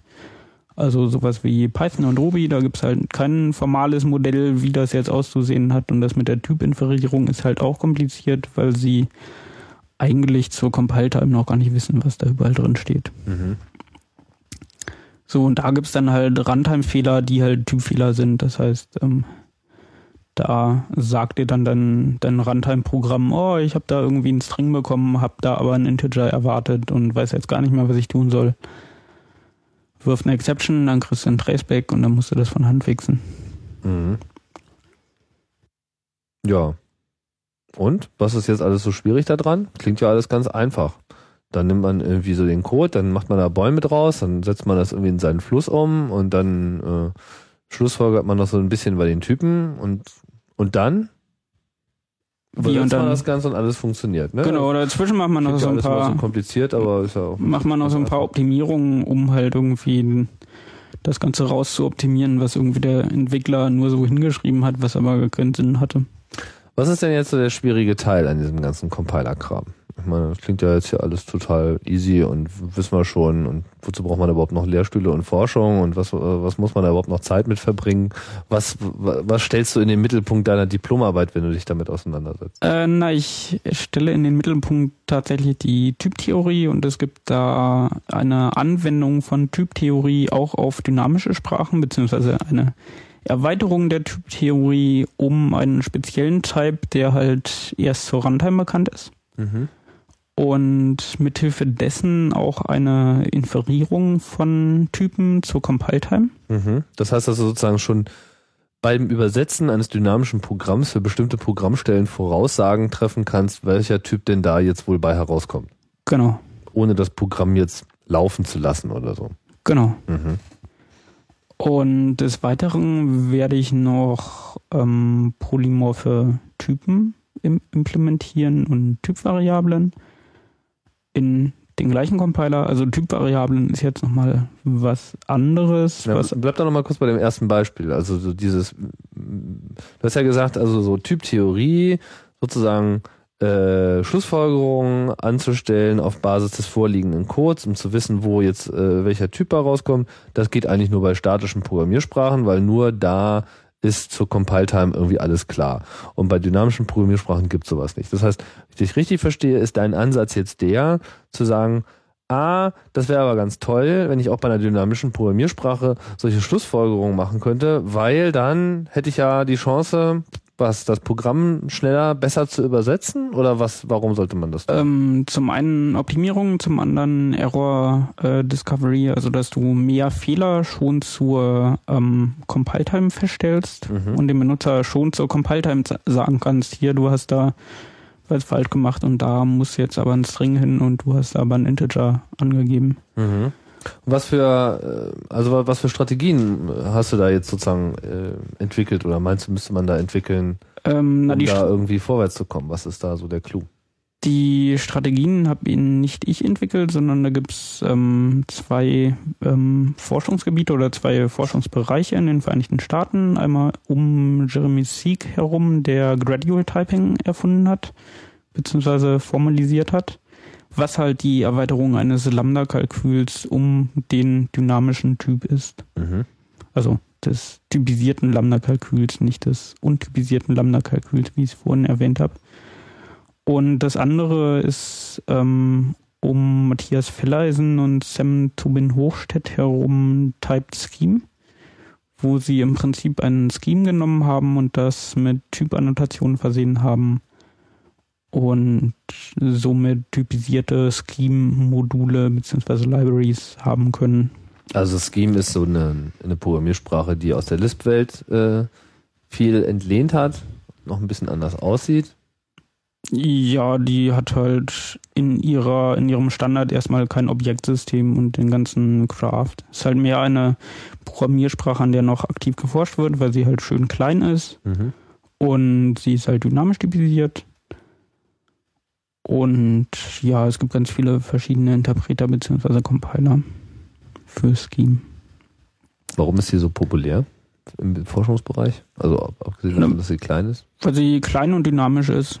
Okay. So, und man kann dann halt mal eben schnell das ganze Ding erweitern. Außerdem hat sie auch tatsächlich eine operationale Semantik, das heißt eine Semantik, wie sie auszuführen ist, eine formalisierte Semantik, mhm. wie man sie ähm, ausführt. Okay, das heißt, deine Diplomarbeit basiert jetzt äh, in Teilen auf dieser Arbeit der genannten Wissenschaftler, genau. die jetzt sozusagen äh, im Prinzip genau, genau das versuchen, was du gesagt hast, dass man irgendwie diese Typengeschichte auch eine dynamische Sprache mit reinbringt zum Zeitpunkt der Übersetzung des Programms. Genau. Damit man halt zum, also Type Scheme geht da relativ weit. Das macht halt zum Zeitpunkt der Übersetzung, wenn du ein vollständig statisch typisiertes Modul hast, kann es halt die gesamte Typinformation, die sonst zur Laufzeit vorliegen würde, kann es halt wegoptimieren mhm. und kann halt ähm, komplett statisch typisierte Module machen und kann die auch interaktiv, also und diese können dann auch interagieren mit dynamisch typisierten Modulen. Das, verstehe ich das richtig? Also die, die Verheißung eines ähm, dynamisch typisierten Systems ist ja die, man kann alles zur Laufzeit offen lassen und hat einfach sehr viel mehr Flexibilität. Man muss sich eben nicht von vornherein so festlegen. Letzten Endes ist es aber natürlich so, man hat da eigentlich nur die Wahl zwischen entweder ist es halt statisch oder ist es alles dynamisch. Es gibt da keine, keine Zwischenwege und das ist ja auch eine häufig generell dynamischen Programmiersprachen und dynamisch typisierten Programmiersprachen vor allem vorgeworfene Sache mit, naja, ihr performt ja nicht, weil ihr müsst ja alles offen lassen und deswegen können wir euch nicht so gut optimieren. Und in dem Moment, wo man jetzt sagt, okay, jetzt verbessern wir aber den Compiler dahingehend, dass wir eben diese Typinformation quasi erraten und damit ähm, vielleicht wissen wir nicht alles darüber, wie es letzten Endes ausgeht, sondern wir können aber zumindest 90 Prozent äh, aller, also auf Basis von unwahrscheinlich, äh, ja, Unwahrscheinlichkeit wahrscheinlich nicht, sondern einfach, einfach äh, Logik, dass man einfach bestimmte Sachen ausschließen kann ver, verdichten wir die, die Möglichkeiten, was letzten Endes tatsächlich in diesem konkreten Problem zum, äh, zur Ausführung kommt, an Typen und können von daher besser optimieren. Ist das so? Genau. Und du kannst halt schon die Fehler zur Compile-Time ähm, rausfinden. Das also heißt, du weißt schon vorher, dass, dass das Programm irgendwann sagen wird, hier hast du aber einen String übergeben, wo genau. Sonnenschein gefragt war. Du hast halt zur Compile-Time schon die Gewissheit, dass es, wenn du an dieser Stelle im Code zur Laufzeit kommen wirst, dass dann ein äh, dass es dann einen Fehler geben wird. Mhm. Kannst halt trotzdem noch ausführen, aber du weißt halt, wenn du an diese Stelle kommst, dann äh, wird es da halt ein Problem geben. Ist das jetzt nur so eine kleine Baustelle oder ist das irgendwie schon so was Revolutionäres? Ähm, ich finde das schon revolutionär. Es ist halt noch wenig beachtet gerade, beziehungsweise es gibt gerade schon verschiedene andere Leute, die sich damit auch beschäftigen. Und wie sehr führt das jetzt eine dynamische Sprache an eine statische Sprache heran an der Stelle? Was die Na, mit dem Typed Scheme haben sie das schon ähm, sehr weit geschafft. Sie haben da halt ähm, naja, es so weit gebracht, dass sie halt die ähm, ja, beziehungsweise sie haben halt die Möglichkeit, dass sie bestimmte Module statisch typisiert haben und andere dynamisch typisiert haben. Das heißt, sie können Applikationen bauen, wo sie die arithmetische Library oder die Matrix Library komplett statisch typisiert haben und dann irgendwelche Libraries, die halt Benutzereingabe erwarten, dass sie die halt noch dynamisch typisiert haben. Hm. Und äh, macht sich das dann so also wie macht sich das bemerkbar? Macht sich das dann in, in, in Ablaufgeschwindigkeit bemerkbar? Genau, das macht sich, also für die statisch typisierten äh, Module ist halt die, ähm, ist halt der Overhead zur Runtime nicht mehr da. Also der dynamische Overhead, also es gibt keine Typchecks mehr da drin. Der, äh, die Runtime muss halt nicht mehr zur Runtime überprüfen, ob es da irgendwelche Typen korrekt sind, sondern sie weiß halt schon durch die Compile-Time, dass die Typen da korrekt sein werden mhm. oder nicht korrekt sein werden. Mhm.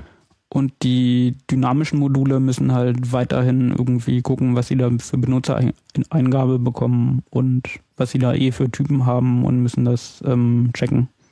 Hm, hast du jetzt im Kopf, was da so für Speedups so erzählt worden? Also waren das dann schon so Größenordnungen oder? Nee, habe ich nicht im Kopf. Geringfügigkeiten.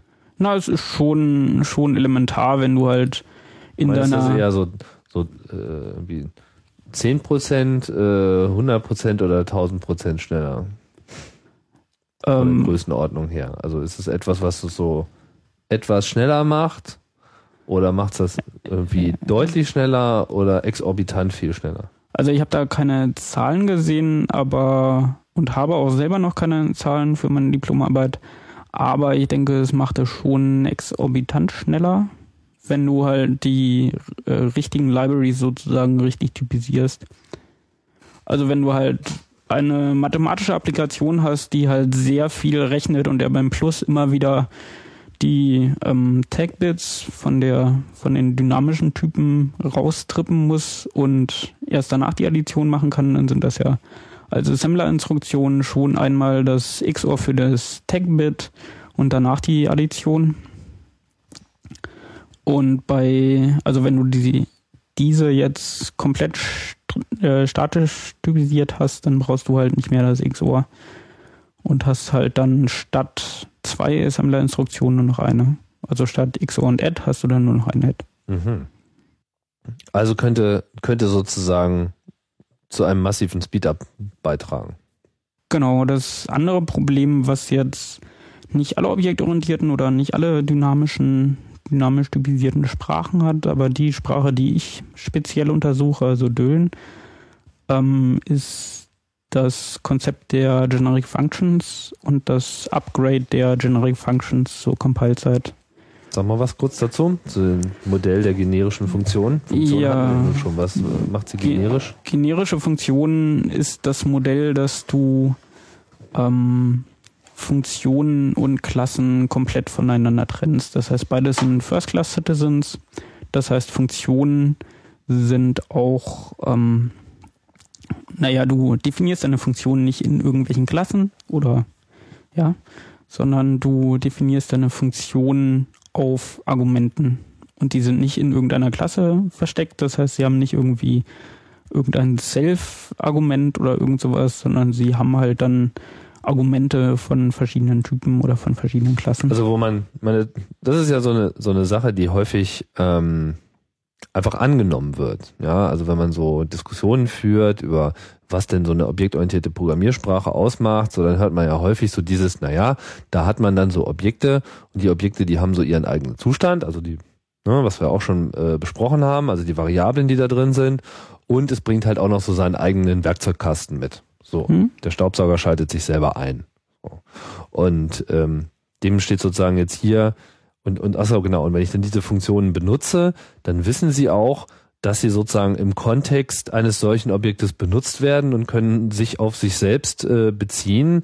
Also äh, dieses Self, was du schon meintest, in der Syntax äh, hat man ja dann häufig so dieses, ich nehme das Objekt und dann Punkt und dann rufe ich die Funktion auf. So, und dann übergebe ich der aber unter Umständen auch noch ein paar Parameter, also muss nicht unbedingt, aber dieser eine Parameter sozusagen, das Objekt selber ist äh, implizit immer dabei und man muss sich darauf beziehen, indem man sagt, ich selbst. Ja, also die Funktion versteht sich sozusagen als Teil dieses Objektes, was sie ja auch ist, und referiert zu dem Objekt als irgendwie ich oder so, eine, so eine Ich-Werdung. genau. Ja.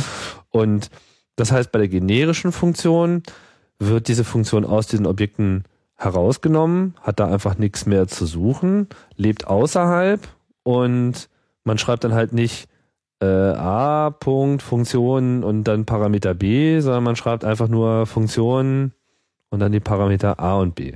Genau. Und der Vorteil davon ist, Der Vorteil davon ist, dass du Methoden beliebig erweitern kannst, ohne dass du irgendwelche Klassen anfassen musst. Also wenn du jetzt zum Beispiel die Methode Plus hast, ähm, willst du die ja auf zwei Integern bestimmt definiert haben. Das hat jetzt schon irgendjemand anders gemacht. Aber jetzt brauchst du noch Plus auf einem Integer und deiner eigenen Klasse, die was auch immer tut. Und beziehungsweise, wenn du jetzt, ja, zum Beispiel eine Klasse, die halt eine Liste enthält und du willst halt plus definiert haben als die Länge der Liste plus halt die Länge der anderen Liste, beziehungsweise plus einem Integer. Und dann kannst du, ohne die Klasse Integer zu erweitern zu müssen, ähm, kannst du einfach die Methode plus erweitern auf Integer und deiner Klasse und auf deiner Klasse und deiner Klasse und auf deiner Klasse und Integer. indem man einfach dieselbe Funktion nochmal mit demselben Namen, aber mit anderen Parametern hinschreibt. Genau. Das heißt, die Funktionen unterscheiden, unterscheiden sich nicht mehr darin, worin sie sich befinden oder wie sie heißen. Also schon noch darüber, wie sie heißen, aber es gibt halt mehrere Varianten davon, die alle gleich heißen, die sich aber dann quasi über ihre Parameter unterscheiden. Genau. Und die Auswahl darüber, welche dieser Funktionen genommen wird, hängt dann eben vom Typ ab. Genau. Vom Typ der Parameter. Dann natürlich auch der Anzahl der Parameter, aber dann eben bei gleicher Anzahl eben der Typ. Genau. Und deswegen ist das für dich so interessant, weil du sozusagen Genau. durch ein besseres Typenhandling an der Stelle auch diese äh, Methoden-Performance äh, Ja, also das kannst. Problem ist halt, wenn du das, wenn du deinen Typ jetzt erst so Runtime hast, dann musst du halt die Auswahl der Funktion, die du aufrufen willst, musst du halt so Runtime tun. Mhm. Und das ist halt komplex, weil wenn du jetzt irgendwie, keine Ahnung, 20 Methoden hast, die alle Plus heißen und auf verschiedenen Typen ähm, definiert sind, also Argumenttypen definiert sind, musst du jetzt erstmal die Auswahl treffen und das ist halt im Worst Case, dass du alle 20 äh, Methoden dir, also alle 20 Methoden Signaturen dir angucken musst und dann die richtige auswählen musst, die halt auf deine beiden Typen gerade passt. Mhm. Und naja, das ist halt Mhm. zur, zur Runtime musst du dann halt tatsächlich da drüber laufen und Vergleiche machen und Das kostet Zeit. Distanzen dir merken von irgendwie deinen Argumenttypen und den tatsächlichen Typen. Und das kostet Zeit. Genau. Und die Zeit willst du dir sparen. Die Zeit will ich mir sparen, indem ich die Zeit halt schon zur Compile-Zeit, äh, Compile-Time verbrauche. Das heißt, du weißt dann sozusagen schon vorher, welche Funktionen aufgerufen werden und mit welchen Parametern sie aufgerufen werden.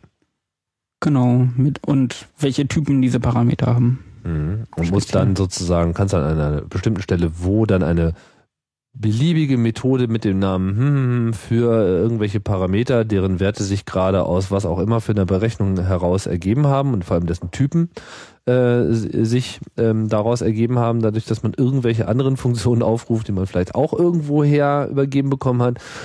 Diese Voraussage, was dann letzten Endes bei rauskommt, die willst du sozusagen schon zur Übersetzungszeit äh, machen. Genau. Möglichst, also das Das soll Ziel. funktionieren? Ja.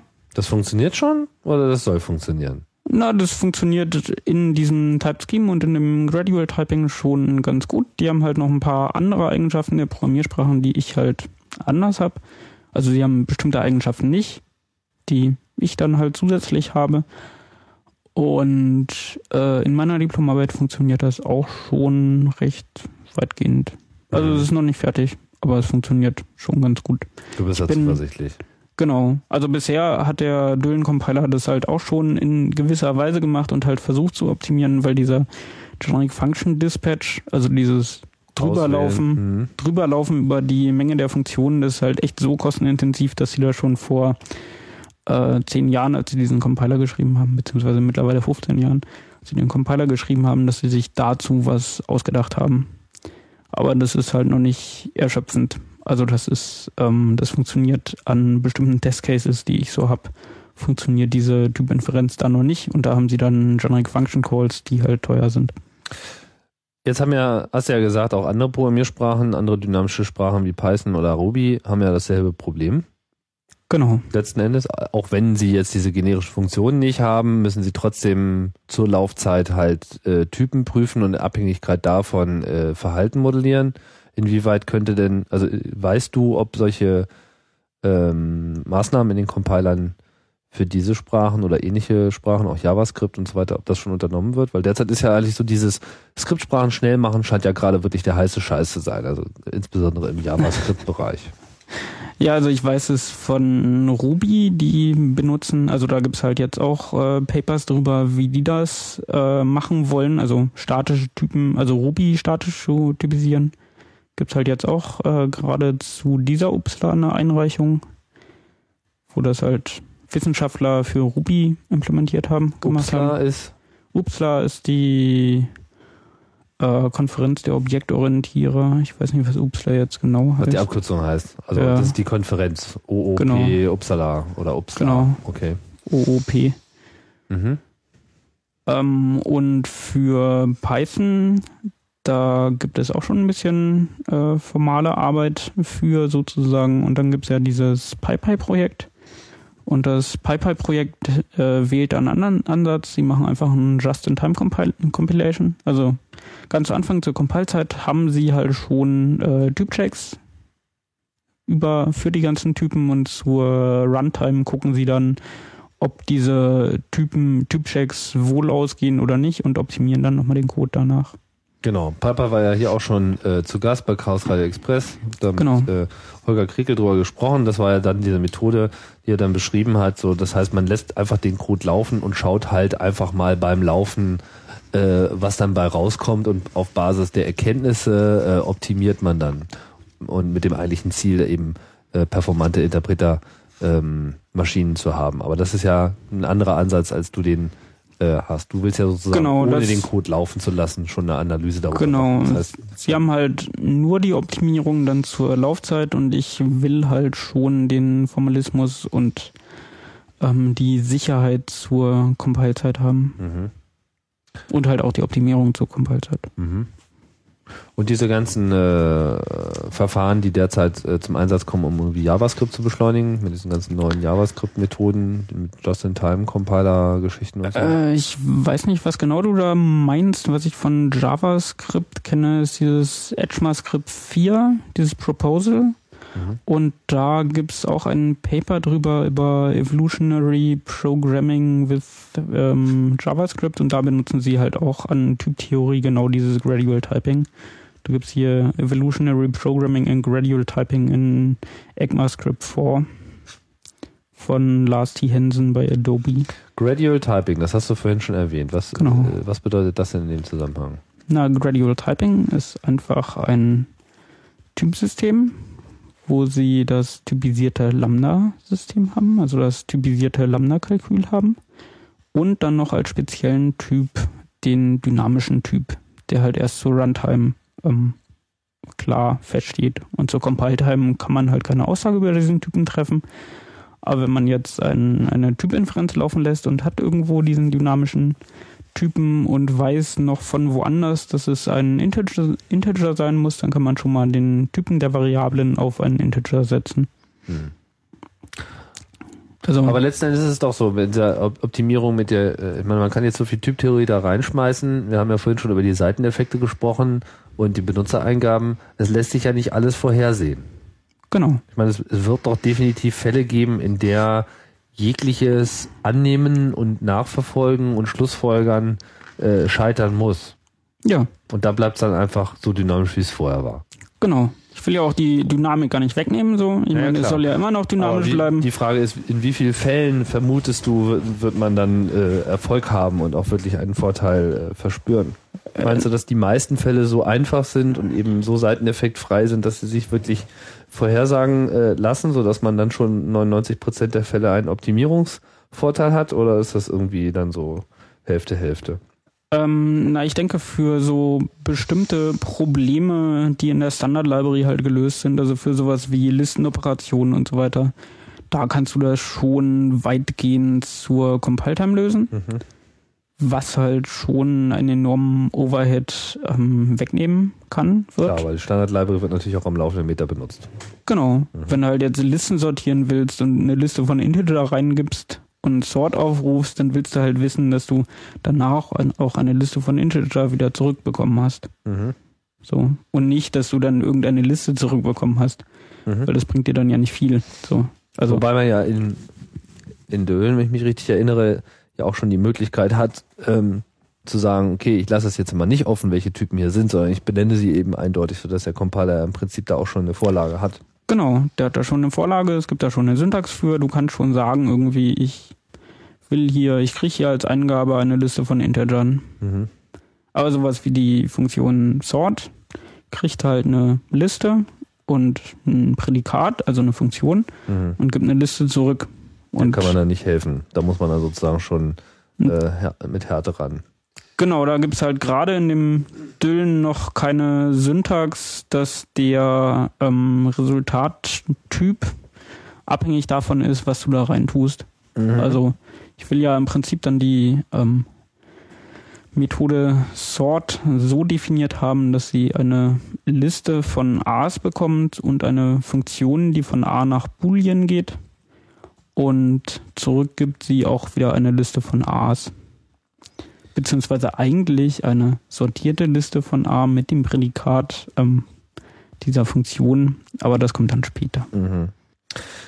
So, jetzt sind wir ja am Anfang eingestiegen und haben so mal äh, erläutert, wie so ein Compiler eigentlich anfängt äh, zu arbeiten, sind dann ähm, abgebogen in Richtung äh, Programmiersprachen Eigenschaften, sind letzten Endes dann bei den Typen gelandet, die einfach eine wichtige Eigenschaft sind und auch benannt, dass jetzt äh, Programmiersprachen auch sehr unterschiedliche Arten und Weisen haben, mit Typen umzugehen. Also vor allem irgendwie äh, da sehr pedantisch zu sein, was die Typen betrifft, beziehungsweise äh, ob eine Variable jetzt einen äh, festgelegten Typ hat oder nicht, ob sie das halt offen lassen oder nicht, also dynamisch oder statisch sind. So, und jetzt äh, hast du ja gesagt, Typisierung ist einer der Orte, wo man eben Compilern eine Menge äh, Beine machen kann, insbesondere bei dynamischen Sprachen, die heutzutage einfach eine größere Bedeutung haben, als das ähm, noch vor 10, 20 Jahren waren, nicht wahr? Also so C, C++, denke ich mal, hatte jetzt äh, genau in dieser Phase einfach seine goldene Zeit, nicht wahr? Alle Betriebssysteme werden damit gebaut, ein Großteil der wichtigen Applikationen wird gebaut. Diese Software ist halt einfach im Einsatz. Java ist nochmal ein ganz eigenes äh, Ding. Also das ist einfach universell. Aber jetzt sehen wir, jetzt kommt das Web. Und gerade das Web, denke ich, äh, hat einfach eine Menge geändert. Einerseits natürlich dadurch, dass in jeder Webseite JavaScript drinsteckt nicht wahr? Was äh, schon mal der eine Punkt ist, aber wie schon erwähnt, insbesondere so dynamische Webserver, äh, flexible Systeme, die einerseits schnell entwickelt werden sollen und die aber auch wirklich eine hohe Komplexität haben, da nimmt einfach keiner mehr, na gut, keiner ist ein bisschen übertrieben, aber es zeigt sich, dass eben Sprachen wie Python und Ruby insbesondere mit ihren äh, besonderen Frameworks auch dafür größeren Zulauf bekommen. Sprich, man sieht jetzt, okay, es es gibt auch eine Bewegung hin zu dynamischen Sprachen und man will aber natürlich trotzdem Performance haben, weil Performance ist einfach immer gut. Genau. Äh, wenn irgendwas schneller läuft, äh, ist es immer besser, als wenn es langsam läuft. Das spart auch irgendwie, also es spart äh, Zeit und Strom. Und jetzt halt zurück zu diesem äh, Compilerbau. Also wir haben halt gesagt, okay, der Source Code wird auseinandergenommen, wird irgendwie analysiert, die Grammatik, lalala, wir haben Syntax-Tree, dann wird das halt übersetzt in diese, diesen Pseudocode, in, der, in, der, diese, in diese Intermediate Language, wo es verschiedene Ansätze gibt, wie zum Beispiel den Bytecode bei Java, CLR bei äh, .NET, beziehungsweise innerhalb der ähm, GNU-Compiler-Welt äh, gibt ja auch natürlich diesen Zwischencode, wobei da gibt es irgendwie verschiedenste Formate von Zwischencode. Das kam äh, zur Sprache als äh, hier im Chaos Radio Express zu LLVM und LLVM ist natürlich jetzt äh, selber wieder ein frischer äh, Ansatz, wo ja auch dieser Zwischencode eine, eine, große Rolle spielt, weil das ist ja dann sozusagen der Ort, wo dann die Optimierung äh, einschlägt. Das heißt, genau. zu diesem Zeitpunkt müsste man dann eigentlich auch diese Erkenntnisse aus der Typtheorie mit einbringen. Genau. Wenn man jetzt sich solche Systeme anschaut wie den GNU Compiler Collection oder eben auch LLVM, bringen die denn das Rüstzeug mit, dass man an der Stelle auch solche Typanalysen ähm, machen kann, wie du sie jetzt gerade beschrieben hast, oder sind die dafür gar nicht gemacht? Ja, jein. Also bestimmte, ähm, bestimmte Sachen der Typtheorie können sie schon. Also LLVM hat halt auch alles typisiert und da hast du dann in 32 und in 16 und so weiter als Typen und kannst ja halt auch neue Typen bauen, also mhm. Compose-Types. Aber das, was ich jetzt mache, ist auch, also sowas wie das äh, Generic Function Upgrading ist halt eine Sache, die ich nicht in LLVM implementieren wollen würde, sondern da ich halt einen Düllen-Compiler habe, der auch schon in Düllen geschrieben ist und mit dem ich in Düllen ähm, auf die Liste der Methoden zugreifen kann und so weiter, mache ich halt solche Analysen lieber in Düllen und ähm, hätte dann im Prinzip einen typisierten, ähm, einen typisierten, typisierten Intermediate-Code, den ich dann im Prinzip an LLVM weitergeben könnte, der dann noch seine plattformspezifischen Optimierungen drauf an, ausführen könnte. Okay, das heißt, in dem Fall jetzt deine Diplomarbeit mit dem Dylan-Compiler äh, würdest du halt äh, deine ganzen Typanalysen vorher machen und dann spuckst genau. du sozusagen erst einen äh, Zwischencode aus, der sozusagen schon voroptimiert ist. Genau. Gut, aber meine Frage ging ja eher in die andere Richtung. Kann, könnte man sich theoretisch denken, dass eben mit diesen derzeit in Entwicklung befindlichen und auch konkret genutzten Pseudocode-Systemen wie LLVM oder eben was äh, der GNU-Compiler macht, dass man eben diese Typtheorie-Geschichten dort auch noch mit einfließen lassen könnte, um dynamische Sprachen besser zu optimieren und das vielleicht sogar unabhängig von der Programmiersprache. Ähm, ja, könnte man, könnte man natürlich tun. Also kannst du in die LLVM Intermediate Sprache sozusagen auch einbauen, müsstest dann halt irgendein Input-Format finden, um halt genau diese Typen zu definieren mhm. und könntest das dann auch tun. Bei GCC weiß ich nicht, wahrscheinlich auch. Aber das Problem dabei ist ja, dass äh, GCC und LLVM ein anderes Target haben. Also sie wollen ja als äh, Frontend-Sprachen gerade sowas haben wie ähm, C, C++. Und da hast du halt gar nicht die Möglichkeit, ähm, solche Typausdrücke hinzuschreiben. Also du. Was heißt, sie, sie wollen das haben? Also ich meine, LLVM verschließt sich ja jetzt auch nicht anderen Programmiersprachen. Na, LLVM hat halt nicht äh, spezifischen Support für irgendwelche dynamischen Typen. oder dynamischen Programmiersprachen. Aber sagtest du nicht gerade, man kann sich da Typen zusammenbauen? Ja, man kann sich da Typen zusammenbauen, aber die Mächtigkeit davon ist halt nicht ähm, so weit, wie ich sie gerade habe oder ich sie gerade brauche. Mhm. Okay. Also die Kann man nicht ausschließen, aber äh, Genau. kann knifflig sein. Ja. Wäre aber schon auch ein Ansatz, weil, wenn ich es äh, richtig verstanden habe, bei LLVM ist es ja gerade dieser, dieser Ort der, der Zwischenrepräsentation, an dem halt die Optimierungen ins Spiel kommen und wo man ja dann wirklich den Speed rausholen will. Da hat man noch eine relativ starksige Beschreibung mit Lauf mal durch diese äh, Schleife durch und dann kommt halt eins von diesen 20, 30 Optimierungsmodulen, schaut sich das irgendwie genauer an und sagt, naja, also hm, so aufwendig müssen wir es jetzt nicht machen, da schneiden wir mal hier die Hälfte bei raus. Gucke mal, macht immer noch das gleiche, aber ist doppelt so schnell. genau. Und dann wäre es ja sozusagen wünschenswert, dass man auch an der Stelle eben typbasierte Optimierung machen könnte. Ja, Aber du meinst, sehr wünschenswert, aber ich habe da noch keinen Support für drin gesehen. Also dieses jetzt haben wir äh, sozusagen die, die, die, die, die Research Opportunity geschaffen. Jetzt haben wir irgendwie sozusagen ein, äh, Ja, es, es, es gibt da schon ja. aktiven Research beziehungsweise Implementierung von diesem MacRuby, was halt auch ähm, ah, stimmt, ach was ja, halt genau. auch LLVM basiert ist und wo sie da irgendwas tun, aber das habe ich mir nicht intensiver angeschaut. Also wo sie was tun, auch in Hinsicht auf äh, Typoptimierung. genau auf diesen Dispatch Ah, okay. also- Dispatch-Optimierung Also Mac, Mac, LLVM. Mac, MacRuby sollte man dazu sagen. MacRuby ist ein von äh, Apple angestoßener Effort, um äh, Ruby ja besser in äh, macOS 10 zu integrieren, weil es halt dasselbe äh, Subsystem, also dieselbe Foundation benutzt wie Objective-C. Das heißt, es lässt sich besser äh, paaren. Ist sozusagen eigentlich nur dafür gedacht, dass man eben in Ruby vollständige macOS 10 Anwendungen machen kann. Aber ein Effekt dabei ist, dass sie eben den Compiler ausgetauscht haben und auch durch LLVM ersetzen gerade. Also das ist Work in Progress, was äh, gerade stattfindet. Das ist alles noch nicht fertig. Es gibt da äh, gerade auch etwas Disput darüber, ob sie denn nun wirklich mit ihren äh, zwei, drei Behauptungen, die sie aufgestellt haben, ganz schnell zu sein, ob das dann wirklich alles so nachhaltig ist, weil es gibt da irgendwie manches, was schneller ist, manches, was nicht schneller ist. Aber interessant ist sozusagen, dass sie das überhaupt versuchen. Das ist interessant und das mit den, wie schnell jetzt irgendwas ist, das kommt halt immer auf deine Benchmarks-View drauf an. Also wenn du irgendwelche Micro-Benchmarks hast und dein Compiler an diese Micro-Benchmarks anpasst, ähm, dass du ganz oft ganz toll Nobs rechnen kannst oder Plus rechnen kannst, dann ist es halt zwar ein Benchmark, der von dir selbst ausgeführt würde, aber ich meine, die Aussage in der realen Welt ist dann halt nicht gegeben. Hm. Muss Also- man abwarten. Muss man abwarten. Genau.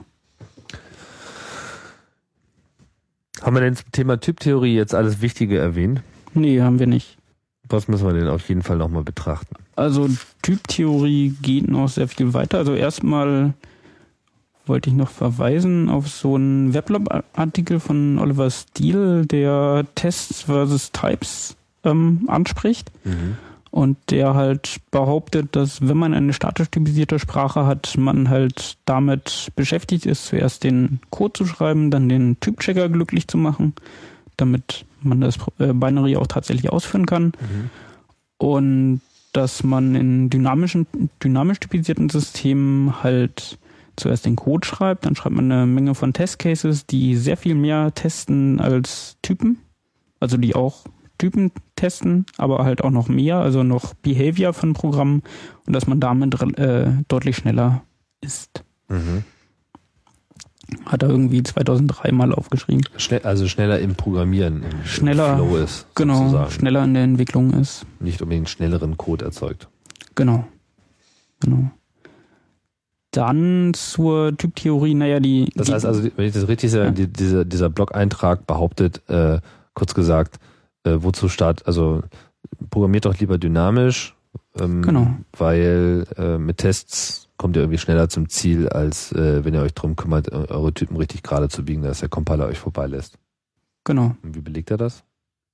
Ähm, na, durch ähm, empirische Analysen. Also, Okay. dass er halt sagt, irgendwie, ist ja Ist- relativ deutlich. Ist halt so ein typischer Blogartikel, da muss man ja nichts belegen.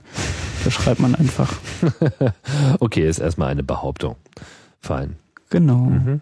Das wollte ich erstmal einstreuen. Dann zur Typtheorie, naja, die geht jetzt halt deutlich weiter. Also man hat jetzt nicht nur das Lambda-Kalkül, was man typisieren kann, sondern es gibt dann Erweiterungen im Sinne von, also es gibt da ganze Bücher drüber, zum Beispiel von Benjamin Pierce, das Types in Programming Languages, wo es dann halt auf 600 Seiten über verschiedene Arten der Typtheorie geht, wo es halt weitergeht mit Subtyping. Subtyping ist ja wahrscheinlich ein Begriff für die objektorientierte. Ähm, und davor gibt es dann halt so einfache Erweiterungen wie Tuple-Types, Record-Types, Sum Summentypen, ähm, Rekursionen. Aber was heißt, was heißt jetzt, ähm, warte mal, was, was ist hier klar? Also Subtypen heißt was? Subtypen ist halt. Sub, also so abgeleitete, also Vererbung. Abgeleitete, genau, im Prinzip Vererbung. Also Subtypen und Subklassen ist auch nicht das gleiche. Mhm. Aber Subtypen sagt halt, also macht halt Aussagen darüber, dass wenn ich eine Funktion spezifiziert habe, die einen Typ X ähm, bekommt und ich habe jetzt noch einen Typ Y, der ein Subtyp von Y ist, dann kann diese Funktion auch ähm, Objekte der ähm, äh, des Typs Y nehmen und kann diese richtig handeln. Das ist im Prinzip Subtyping. Inwiefern spielt das jetzt für die Optimierung eine Rolle? Ähm, na, dass du für die Optimierung spielt das jetzt nicht zwingend eine Rolle, das ist halt mehr Typtheorie, dass du halt, ähm, naja, Systeme mit äh, Subtyping und Systeme mit Subklassen halt auch ordentlich typisieren kannst. Mhm. Also ich meine, wer, wer, für, für, für, wen ist das jetzt wichtig? Ist das für denjenigen, der einen Compi für eine, äh, eine Programmiersprache designt, einen Compiler baut? der eine Programmiersprache designt und einen Compiler baut. Also so zum einen, auch. ja, weil der, der die Programmiersprache designt, muss ja ähm, Gedanken darüber machen, was die Programmiersprache, also was du da drin ausdrücken kannst. Mhm. Und der, der den Compiler baut, muss das ja tatsächlich implementieren und das muss dann ja auch ähm, funktionieren und darf ja nicht in irgendwelchen Fällen ähm, einfach nicht funktionieren. Oder falsch funktionieren. Nochmal so ganz nebenbei. Eine, also eine Programmiersprache zu erfinden, oder einen Compiler zu schreiben, gehört, glaube ich, zu den selteneren Tätigkeiten, die sich auch, äh, denen sich auch Informatikstudenten stellen. Sehe ich das richtig? Ja, das siehst du richtig. Das ist halt die Disziplin in der Informatik, die im Prinzip kein externes Wissen braucht. Also ist nicht so wie die Bioinformatik, wo du irgendwelche tollen Algorithmen und so weiter noch aus der Biologie lernen oder aus der Biologie ableiten kannst, sondern bei Compilerbau ist es halt ist halt dein Input der Source Code von irgendjemand anders und dein Output halt irgendwelcher Binärcode und du musst keine Ahnung haben, wie jetzt irgendwelche Transistoren funktionieren oder irgend so ein Zeug, sondern du musst halt nur wissen, was in der Informatik äh, los ist. Ist ja eigentlich ein Vorteil. Ja, ist halt ein Vorteil. Aber ist trotzdem aber nicht so populär. Nee, ist nicht so populär. Warum? Tja, die geht's weil ja man, anders, deswegen. Weil man nicht viel Geld mit verdienen kann, möglicherweise. Ah, okay. Und weil es ein komplexes Thema ist, weil du halt relativ viel Theorie dahinter hast. Durch diese Typtheorie und durch Optimierung und dann hast du da beliebig komplexe Probleme, zum Beispiel in welcher Reihenfolge du welche Optimierung ausführst. Also wieder ja, aber ich wollte, ich wollte einfach auf die, auf die Motivation raus, weil wenn man, wenn man sich mit dir irgendwie äh, auch mal äh, auf ein Bier trifft oder so weiter, dann bist du irgendwie schnell äh, bei, bei, bei Typen und Compiler-Optimierung und dann fangen deine Augen an zu leuchten. Also was ist, äh, was kannst du sozusagen als Empfehlung äh, herausgeben, was diese Experience, äh, mit, sich mit solchen Sachen zu beschäftigen? Was, was macht das so wertvoll? Na, es macht so wertvoll, weil ich halt nicht mehr Source Code äh, optimal schreiben muss, sondern ich schreibe mir halt Compiler-Optimierungen, die beliebigen Source Code in ähm, optimierten Source Code übersetzen.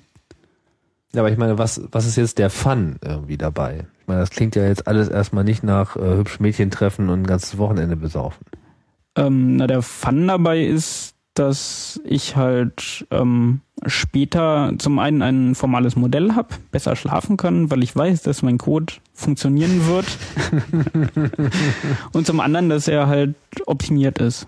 Also dass er ähm, schnell ist. Schnell ist. Dass er schnell und safe ist. Okay, das heißt, du machst es eigentlich nur für deinen eigenen Code. Naja, ich mache das halt für... Du baust das jetzt in deinen Lieblingscompiler ein, damit irgendwie äh, die in der, deiner Lieblingsprogrammiersprache geschriebenen Programme schnell sind. Genau, primär der Compiler. Okay, aber das ist ja dann sozusagen ein reiner Eigennutz.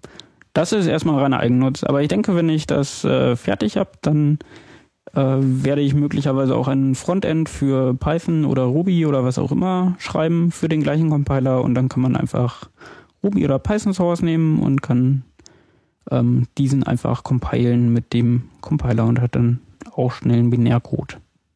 Und meinst du, dass du da, ähm, also wie, wie äh, hoch schätzt du die Qualität von diesem Düllen-Compiler ein, die, äh, die da jetzt vorliegt? Äh, wird das dann konkurrenzfähig sein? Na, die Qualität ist an vielen Stellen schon sehr hoch, an einigen Stellen ist sie dann auch wieder mh, nicht so hoch. Also ich habe da jetzt auch während meiner Diplomarbeit erstmal diverse Zeilen Code gelöscht, weil das war einfach Duplicate Code hier und da und die Abstraktionen sind halt hier und da auch ein bisschen falsch und Aber eine Vermutung wäre jetzt schon, dass wenn du jetzt sozusagen dir, dir Python als Aufgabe setzt, aber trotzdem denselben Compiler verwendest, also Python nicht in einen im C geschriebenen Compiler, wie das derzeit ja üblicherweise der Fall ist, oder aber PyPy halt in Python, äh, sondern meinetwegen jetzt den in Düllen äh, programmierten Compiler übersetzt, dass du dann gegenüber dem C-Compiler, so wie er heute ist, also den in C geschriebenen Compiler, ähm, deutliche Geschwindigkeitsfortschritte äh, erzielen könntest? denke ich schon. So in der, na, mit irgendwelchen gefühlten Größenordnungen? Nee, ich fühle da keine Größenordnung. Okay, Also ich muss erstmal gucken, wie der okay. Also mein, mein Benchmark wird halt sein, wie der Düllen-Compiler den Düllen-Compiler compilen Mhm. kann. Also, Also du bist zumindest so erwartungsfroh, dass du schon der Meinung wärst, das könnte unter Umständen wirklich was bringen. Genau, und ich bin so erwartungsfroh, weil ich gucke mir halt meinen ähm, Control- und Dataflow-Graphen an. Also ich habe mir da eine Visualisierung geschrieben für meine Diplomarbeit, wo ich halt die Graphen sehe und sehen kann, was für Optimierungen drauf, drauf ausgeführt werden und wie der initiale Control-Flow-Graph aussieht und wie der ähm, Control-Flow-Graph nach den Optimierungen aussieht. Kontrollvollgraph ist sozusagen die in diesem Zwischencode steckende Programmablauflogik sozusagen. Genau, Das heißt, du visualisierst den irgendwie vorher, nachher und dann bewegen sich die Graphen zuppeln Genau. da irgendwie so magnetisch rum und äh, werden kleiner und Sachen zerplatzen und daran kannst du dir sozusagen selber auch visuell klar machen, was du eigentlich tust. genau. Ist besser als ASCII-Output lesen und Ist, also da, ist da was im Web? Kann man da drauf linken? Äh, ja, kann man drauflegen. Dann linken wir da auch drauf. Genau. Ist halt nicht magnetisch, sondern ist halt schon äh, layouted. Mhm. Ich bin mir jetzt so ein bisschen unklar, wie tief man jetzt noch in diese Typtheorie-Geschichte reinfragen sollte, äh, sodass es irgendwie noch plastisch bleibt. Aber Ja, es gibt da noch Was? äh, recht viel. Also ein interessantes Thema, also was ich zumindest interessant finde, sind äh, Dependent Types. Also abhängige Typen. Das ist die Theorie dahinter, dass ich halt Aussagen darüber treffen kann. Ich habe jetzt hier nicht nur eine Liste, sondern ich habe erstmal eine Liste von Integern und dann kann ich noch zusätzlich so Aussagen darüber treffen, dass ich eine Liste von Integern der Größe 3 habe. also wo maximal drei Elemente drin sind. Genau, wo Mhm. genau drei Elemente drin sein werden. Mhm. Also zur, zur Compile-Time habe ich halt diese Aussage. Ja. Und wenn ich dann die Methode füge mal ein Element in diese Liste, äh, Liste zu, ähm, ausführe, dass ich danach halt eine Liste der Länge 4 habe. Und wenn ich solche Aussagen halt schon zur Compile-Zeit treffen kann, kann ich ähm, sehr viel mehr optimieren, als ähm, wenn ich sie nicht treffen kann. Weil ich kann zum Beispiel Optimierungen ausführen, die jetzt durch die Liste gehen, äh, gehen und jedes Element ähm, printen zum Beispiel, könnte ich direkt unrollen, also weil ich weiß, dass es genau vier Elemente sind, macht es möglicherweise Sinn, dass ich auf bestimmten CPUs ähm, nicht immer wieder branche und zurückgehe, also die Loop tatsächlich ähm, Auflöse durchgehe. und einfach Genau, viermal hintereinander dasselbe tue, weil es einfach schneller ist, als da Genau. irgendwelche blöden Schleifen zu zählen. Genau. Mhm. weil er dann halt, ähm, ja, weil dann die Pipeline halt noch in, intakt ist. Mhm. Mhm. Und so gibt's halt noch sehr viel mehr Typen. Ist das nicht eigentlich eine Optimierung, die dann später so ein LLVM machen sollte, weil das ja dann doch sehr prozessorspezifisch ist? Genau, aber das LLVM muss ja erstmal wissen, dass die äh, Liste tatsächlich eine Länge 4 hat. Wie sagt man dem LLVM, dass es eine... Äh, Das weiß ich nicht. okay, aber... Aber ich das hoffe, dass man ihm das irgendwie sagen kann. Mhm. Dann habe ich auch neulich noch gefunden so Papers über Type-Based Race Detection for Java. Das heißt, in der Typtheorie haben sie dann halt auch sowas wie Concurrency ähm, mal modelliert und können halt anhand der Typen ähm, Race Conditions rausfinden. Das heißt, sie machen noch so ein paar zusätzliche Annotationen und dann haben sie ein Java-System, wo sie halt ähm, Aussagen darüber treffen kann, ob es Race, Race Conditions hat oder nicht. Mhm. Das heißt, man kann auch obskure Fehler äh, quasi vorhersagen. Genau, man kann auch obskure Fehler vorhersagen. Mhm. So ein Warnsystem. Welche Implikationen hat denn das überhaupt so für Security? Für Security, naja, also wenn meine, wir Fehler, Fehler, Fehler im Security ist jetzt ein weites Feld, aber wenn ich mir irgendwie äh, so anschaue, unter welcher Attacke heutzutage Programme stehen, so und wie Programme so von außen durchlöchert werden und dann äh, Hintertürchen aufmachen, ist natürlich dieses ganze, wie funktioniert dieser Code eigentlich und was weiß der Code über sich selber, ist ja nicht ganz irrelevant, oder? Genau, also was da auch äh, primär, also als erstes muss man da nennen, was da nicht irrelevant ist, ist der Unterschied zwischen weakly und strongly typed. Das heißt, wenn ich eine weakly type Programmiersprache habe, dann ähm, habe ich halt immer das Problem, dass es da irgendwelche Buffer Overflows geben kann und irgendwelche Code Execution sein kann. C. C, C++, wie Ja. auch immer. Da gibt's dann auch irgendwelche Verhinderungen mit irgendwelchen Guards auf dem Stack und irgend so ein Zeug. Also finde ich jetzt nicht weiter interessant. Bei strongly typed Programmiersprachen hast du immerhin einen Typ von sämtlichen, was, also ist das alles stark typisiert, das heißt, du hast immer noch einen Typ da dran, das heißt, du kannst nicht so einfach irgendwie jetzt ähm, ein, eine Null überschreiben und damit dann irgendwie Code ausführen. Mhm. Es gibt auch ein interessantes Paper zu äh, Vertrauen und Compilern. Das ist die äh, Turing Award Lecture von Ken Thompson über Reflections on Trusting Trust. Das heißt, er hat mal beschrieben, naja, ich meine, was tust du denn, wenn jetzt ein, eine Backdoor in deinem Compiler ist? Mhm.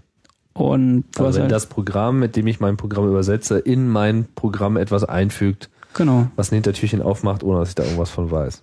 Genau. Und du kannst das sogar so machen, dass du ähm, den, wenn du den Compiler dann selber compilst, dann, ähm, naja, integriert er halt diesen, diese Optimi äh, beziehungsweise diese Backdoor immer wieder mit äh, in sich rein.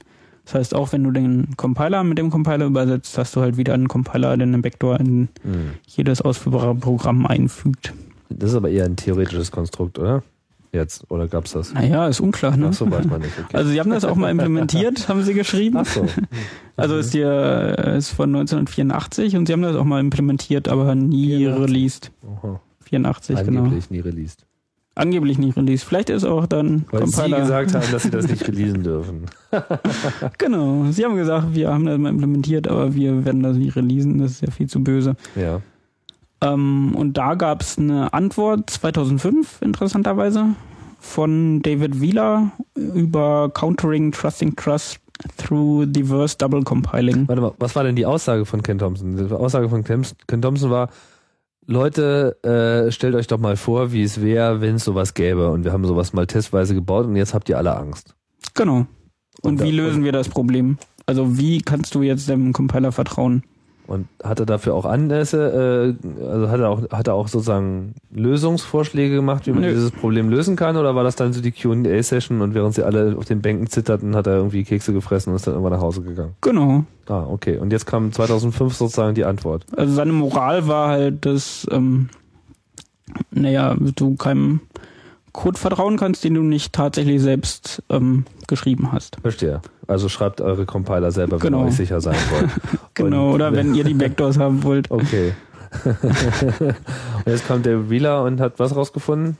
Ähm, na, er hat einen Countermechanismus für dieses Compiler-Problem äh, dargestellt, Ja. indem er beliebigen Source Code hat und dann hat er zwei Compiler und dann compilt er, also er hat auch einen Source Code für einen Compiler und dann compilt er mit beiden Compilern den Source Code und guckt auf die Binaries, die rauskommen.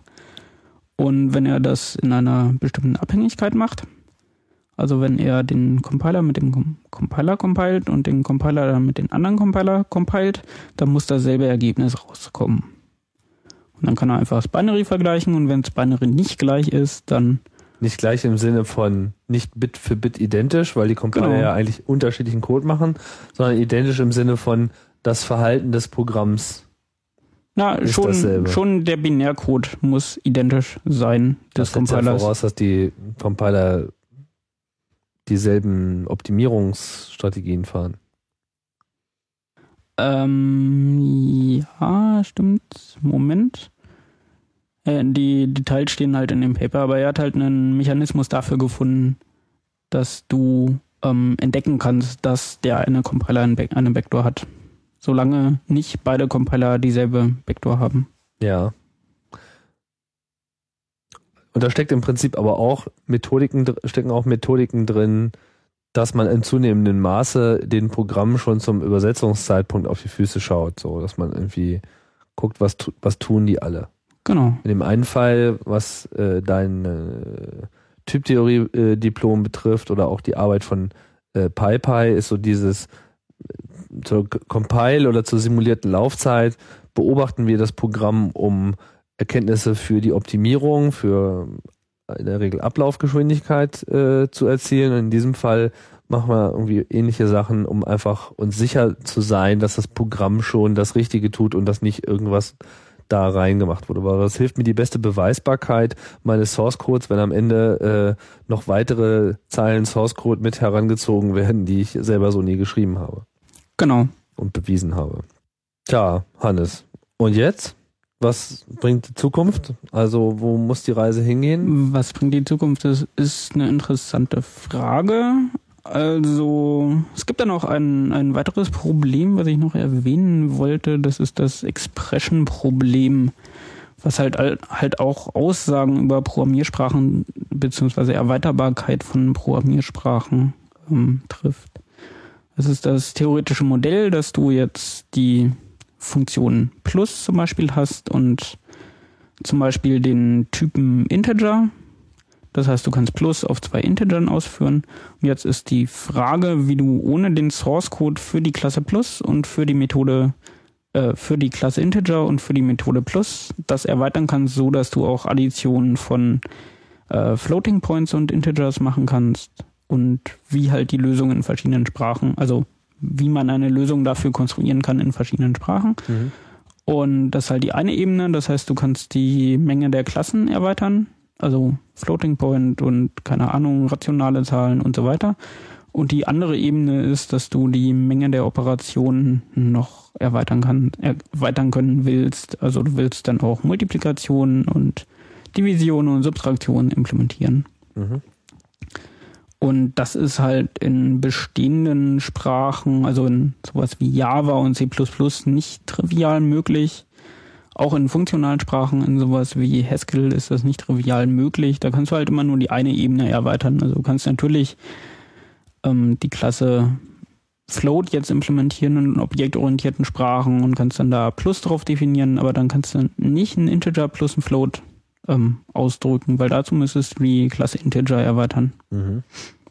Und bei funktionalen Sprachen ähm, kannst du halt die Operationen sehr einfach erweitern. Also bei objektorientierten kannst du halt auch nicht mal auf der Klasse Integer einfach so implementieren. Aber es gibt auch Operator Overloading. Ja, ja, aber das, das, das hilft dir ja nichts. Also ich meine, wenn du jetzt die Klasse Integer hast ähm, und davon jetzt nicht den Source Code hat, hast, äh, wie implementierst du dann mal auf dem Integer? Dazu musst du ja die Klasse mal, äh, die Klasse Verstehe, Integer. Es geht sozusagen darum, wie. Okay, aber vielleicht habe ich ja den Source Code. Ja, das ist ja jetzt hier nicht die Frage. Das Gut. Problem ist halt nur ein theoretisches Problem. Ja. So. Und da gibt's halt dann Lösungsansätze und in Haskell, also in funktionalen Sprachen, kannst du dann halt die Operatoren erweitern, aber ähm, muss dann halt die Methode plus tatsächlich den Source Code zu haben, um halt äh, plus auf Integer und Float ähm, erweitern zu können und so weiter. Das ist ein schönes Problem, was sie dann in so schicken Sprachen wie Scala oder Lisp halt trivial lösen können. Weil die bieten dir halt die Abstraktionsmechanismen, um halt ähm, das extern alles zu erweitern. Scala ist Scala ist relativ auf, neu. auf der JVM, naja, so neu ist das auch nicht mehr. Nee. Ähm, Scala ist auf der JVM eine funktionale Programmiersprache, die auch statisch typisiert ist und die hat halt dieses Konzept von Trades, was dir halt ähm, Mehrfachvererbung und so weiter gibt. Mhm. Aber Dölln hat doch dieses Problem auch gelöst. Ja, generischen hat das Funktionen. mit den generischen Funktionen auch gelöst. Und was äh, ist jetzt dieses, Ex also Das du das Expression, genannt, das Expression-Problem. genau, das Expression-Problem.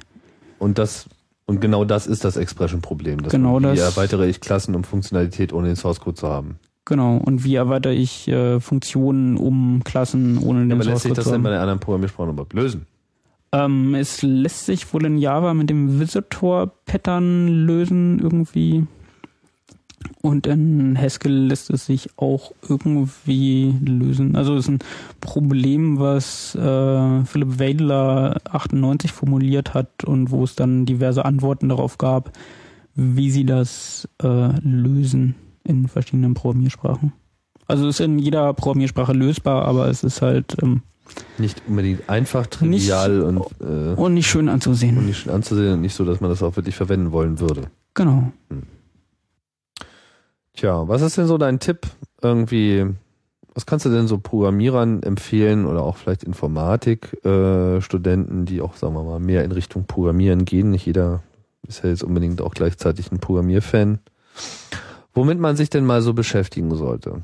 Also so einerseits ein bisschen aus der Erfahrung heraus, was für dich interessant war und was, was dir so Einblicke gegeben hat, die es wert waren, nachvollzogen zu werden und auch ähm, was ist, ich meine, das klingt ja mal raus, du bist auf Konferenzen, du beschäftigst dich, sagen wir mal, auch mit aktuellen Thesen, ähm, äh, an denen sich jetzt auch für mich irgendwie abzeichnet, ah, okay, alles klar, Compilerbau, das ist jetzt nicht seit dem Buch von Niklaus Wirth, äh, damals irgendwie, als er noch äh, Pascal äh, in die Schulen getragen hat, ähm, stehen geblieben, sondern ähm, das ist sozusagen nach wie vor auch ein Forschungsfeld, in dem über viele Sachen nachgedacht werden. Neue Programmiersprachen kommen äh, raus, die versuchen einzelne Probleme besser zu lösen, beziehungsweise es gibt neue Versionen oder Ansätze oder Extensions oder Fork von bestehenden Programmiersprachen, die äh, auch versuchen, da äh, irgendwas zu erreichen.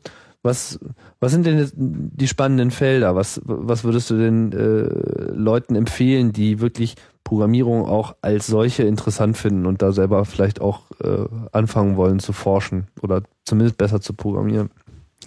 Äh, naja, verschiedene Programmiersprachen, verschiedenen Programmierparadigmen, wie zum Beispiel Prolog, um mal eine logische Programmiersprache zu nennen.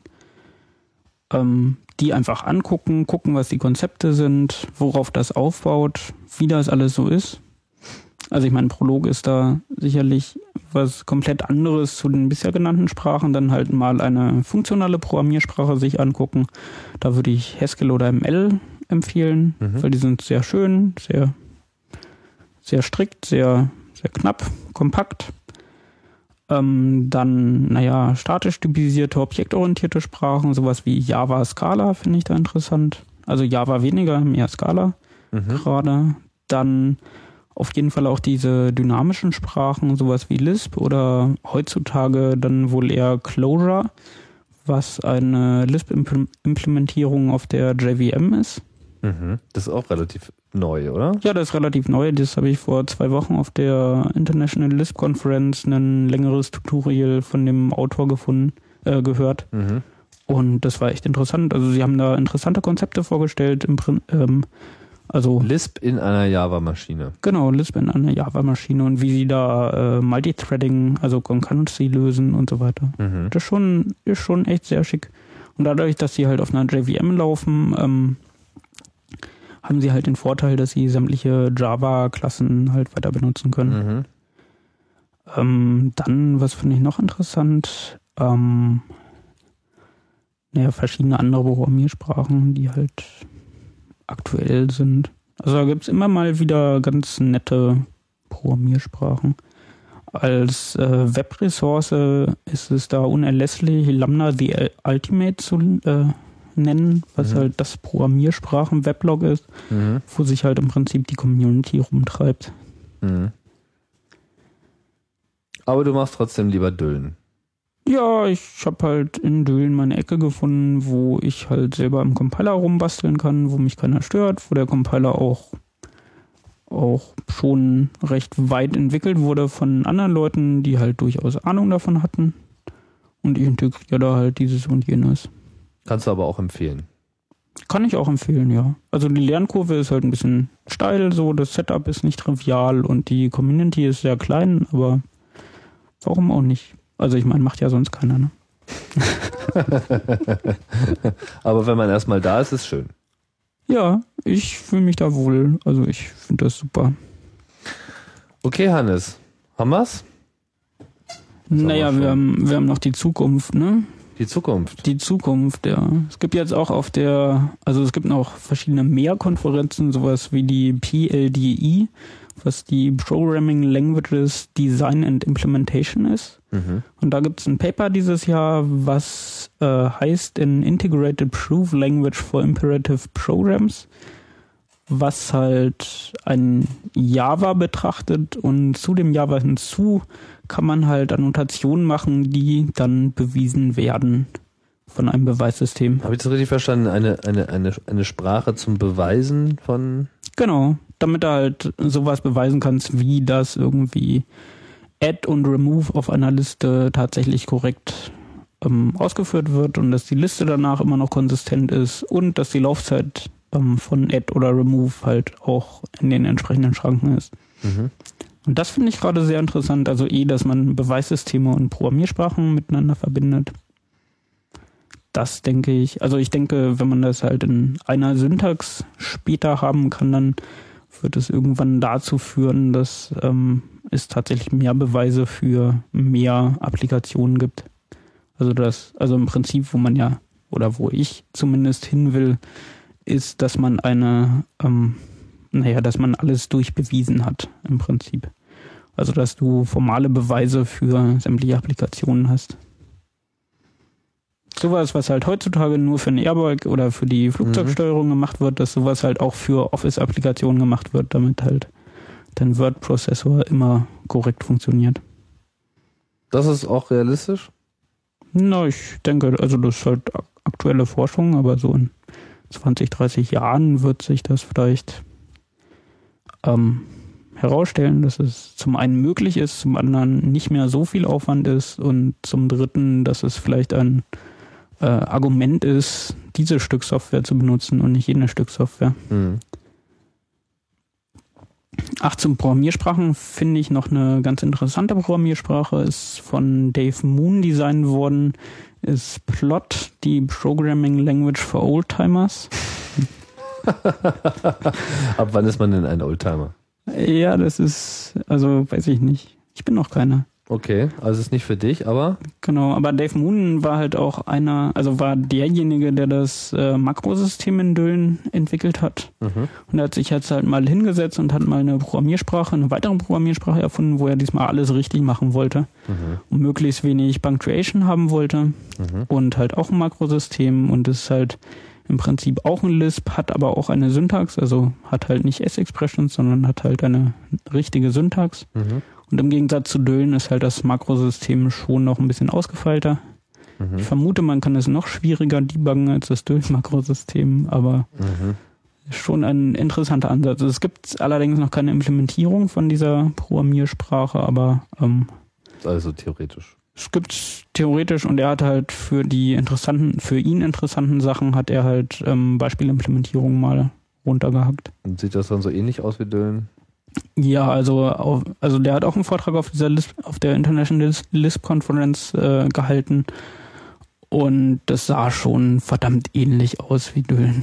Wo ist denn da doch der Unterschied? Es gibt weniger Semikola. und es gibt kein End. Ja. Es gibt kein End. Er hat sich halt auch bei, bei Python die Einrückung, also die Indentation ähm, abgeschaut. Verstehe. An die ich mich immer noch nicht so richtig gewöhnen kann. Aber genau. Unser, Makro, unser Makrosystem ist dann auch äh, total toll. Er hat dann auch auf zwei Slides, also die Slides gibt's auch online, da hat er dann auch ähm, zu der Syntax ähm, mal gesagt, naja, wie behandelt man denn sämtliche Syntax gleich? Naja, indem man einfach keine Syntax hat und halt alles durch Makros ausdrückt und ähm, hat dann vorgestellt, wie man äh, def-Makro, also das, die Definition eines Makro, wie man das in def-Makro ausdrückt. Das ist so eine Definition eines äh, des Makrosystems in sich selbst. Ah, wieder so ein rekursiver Sport. Ja, genau. Ich meine, was ist eine Programmiersprache wert, in der du nicht mal einen Compiler für die Programmiersprache schreiben kannst?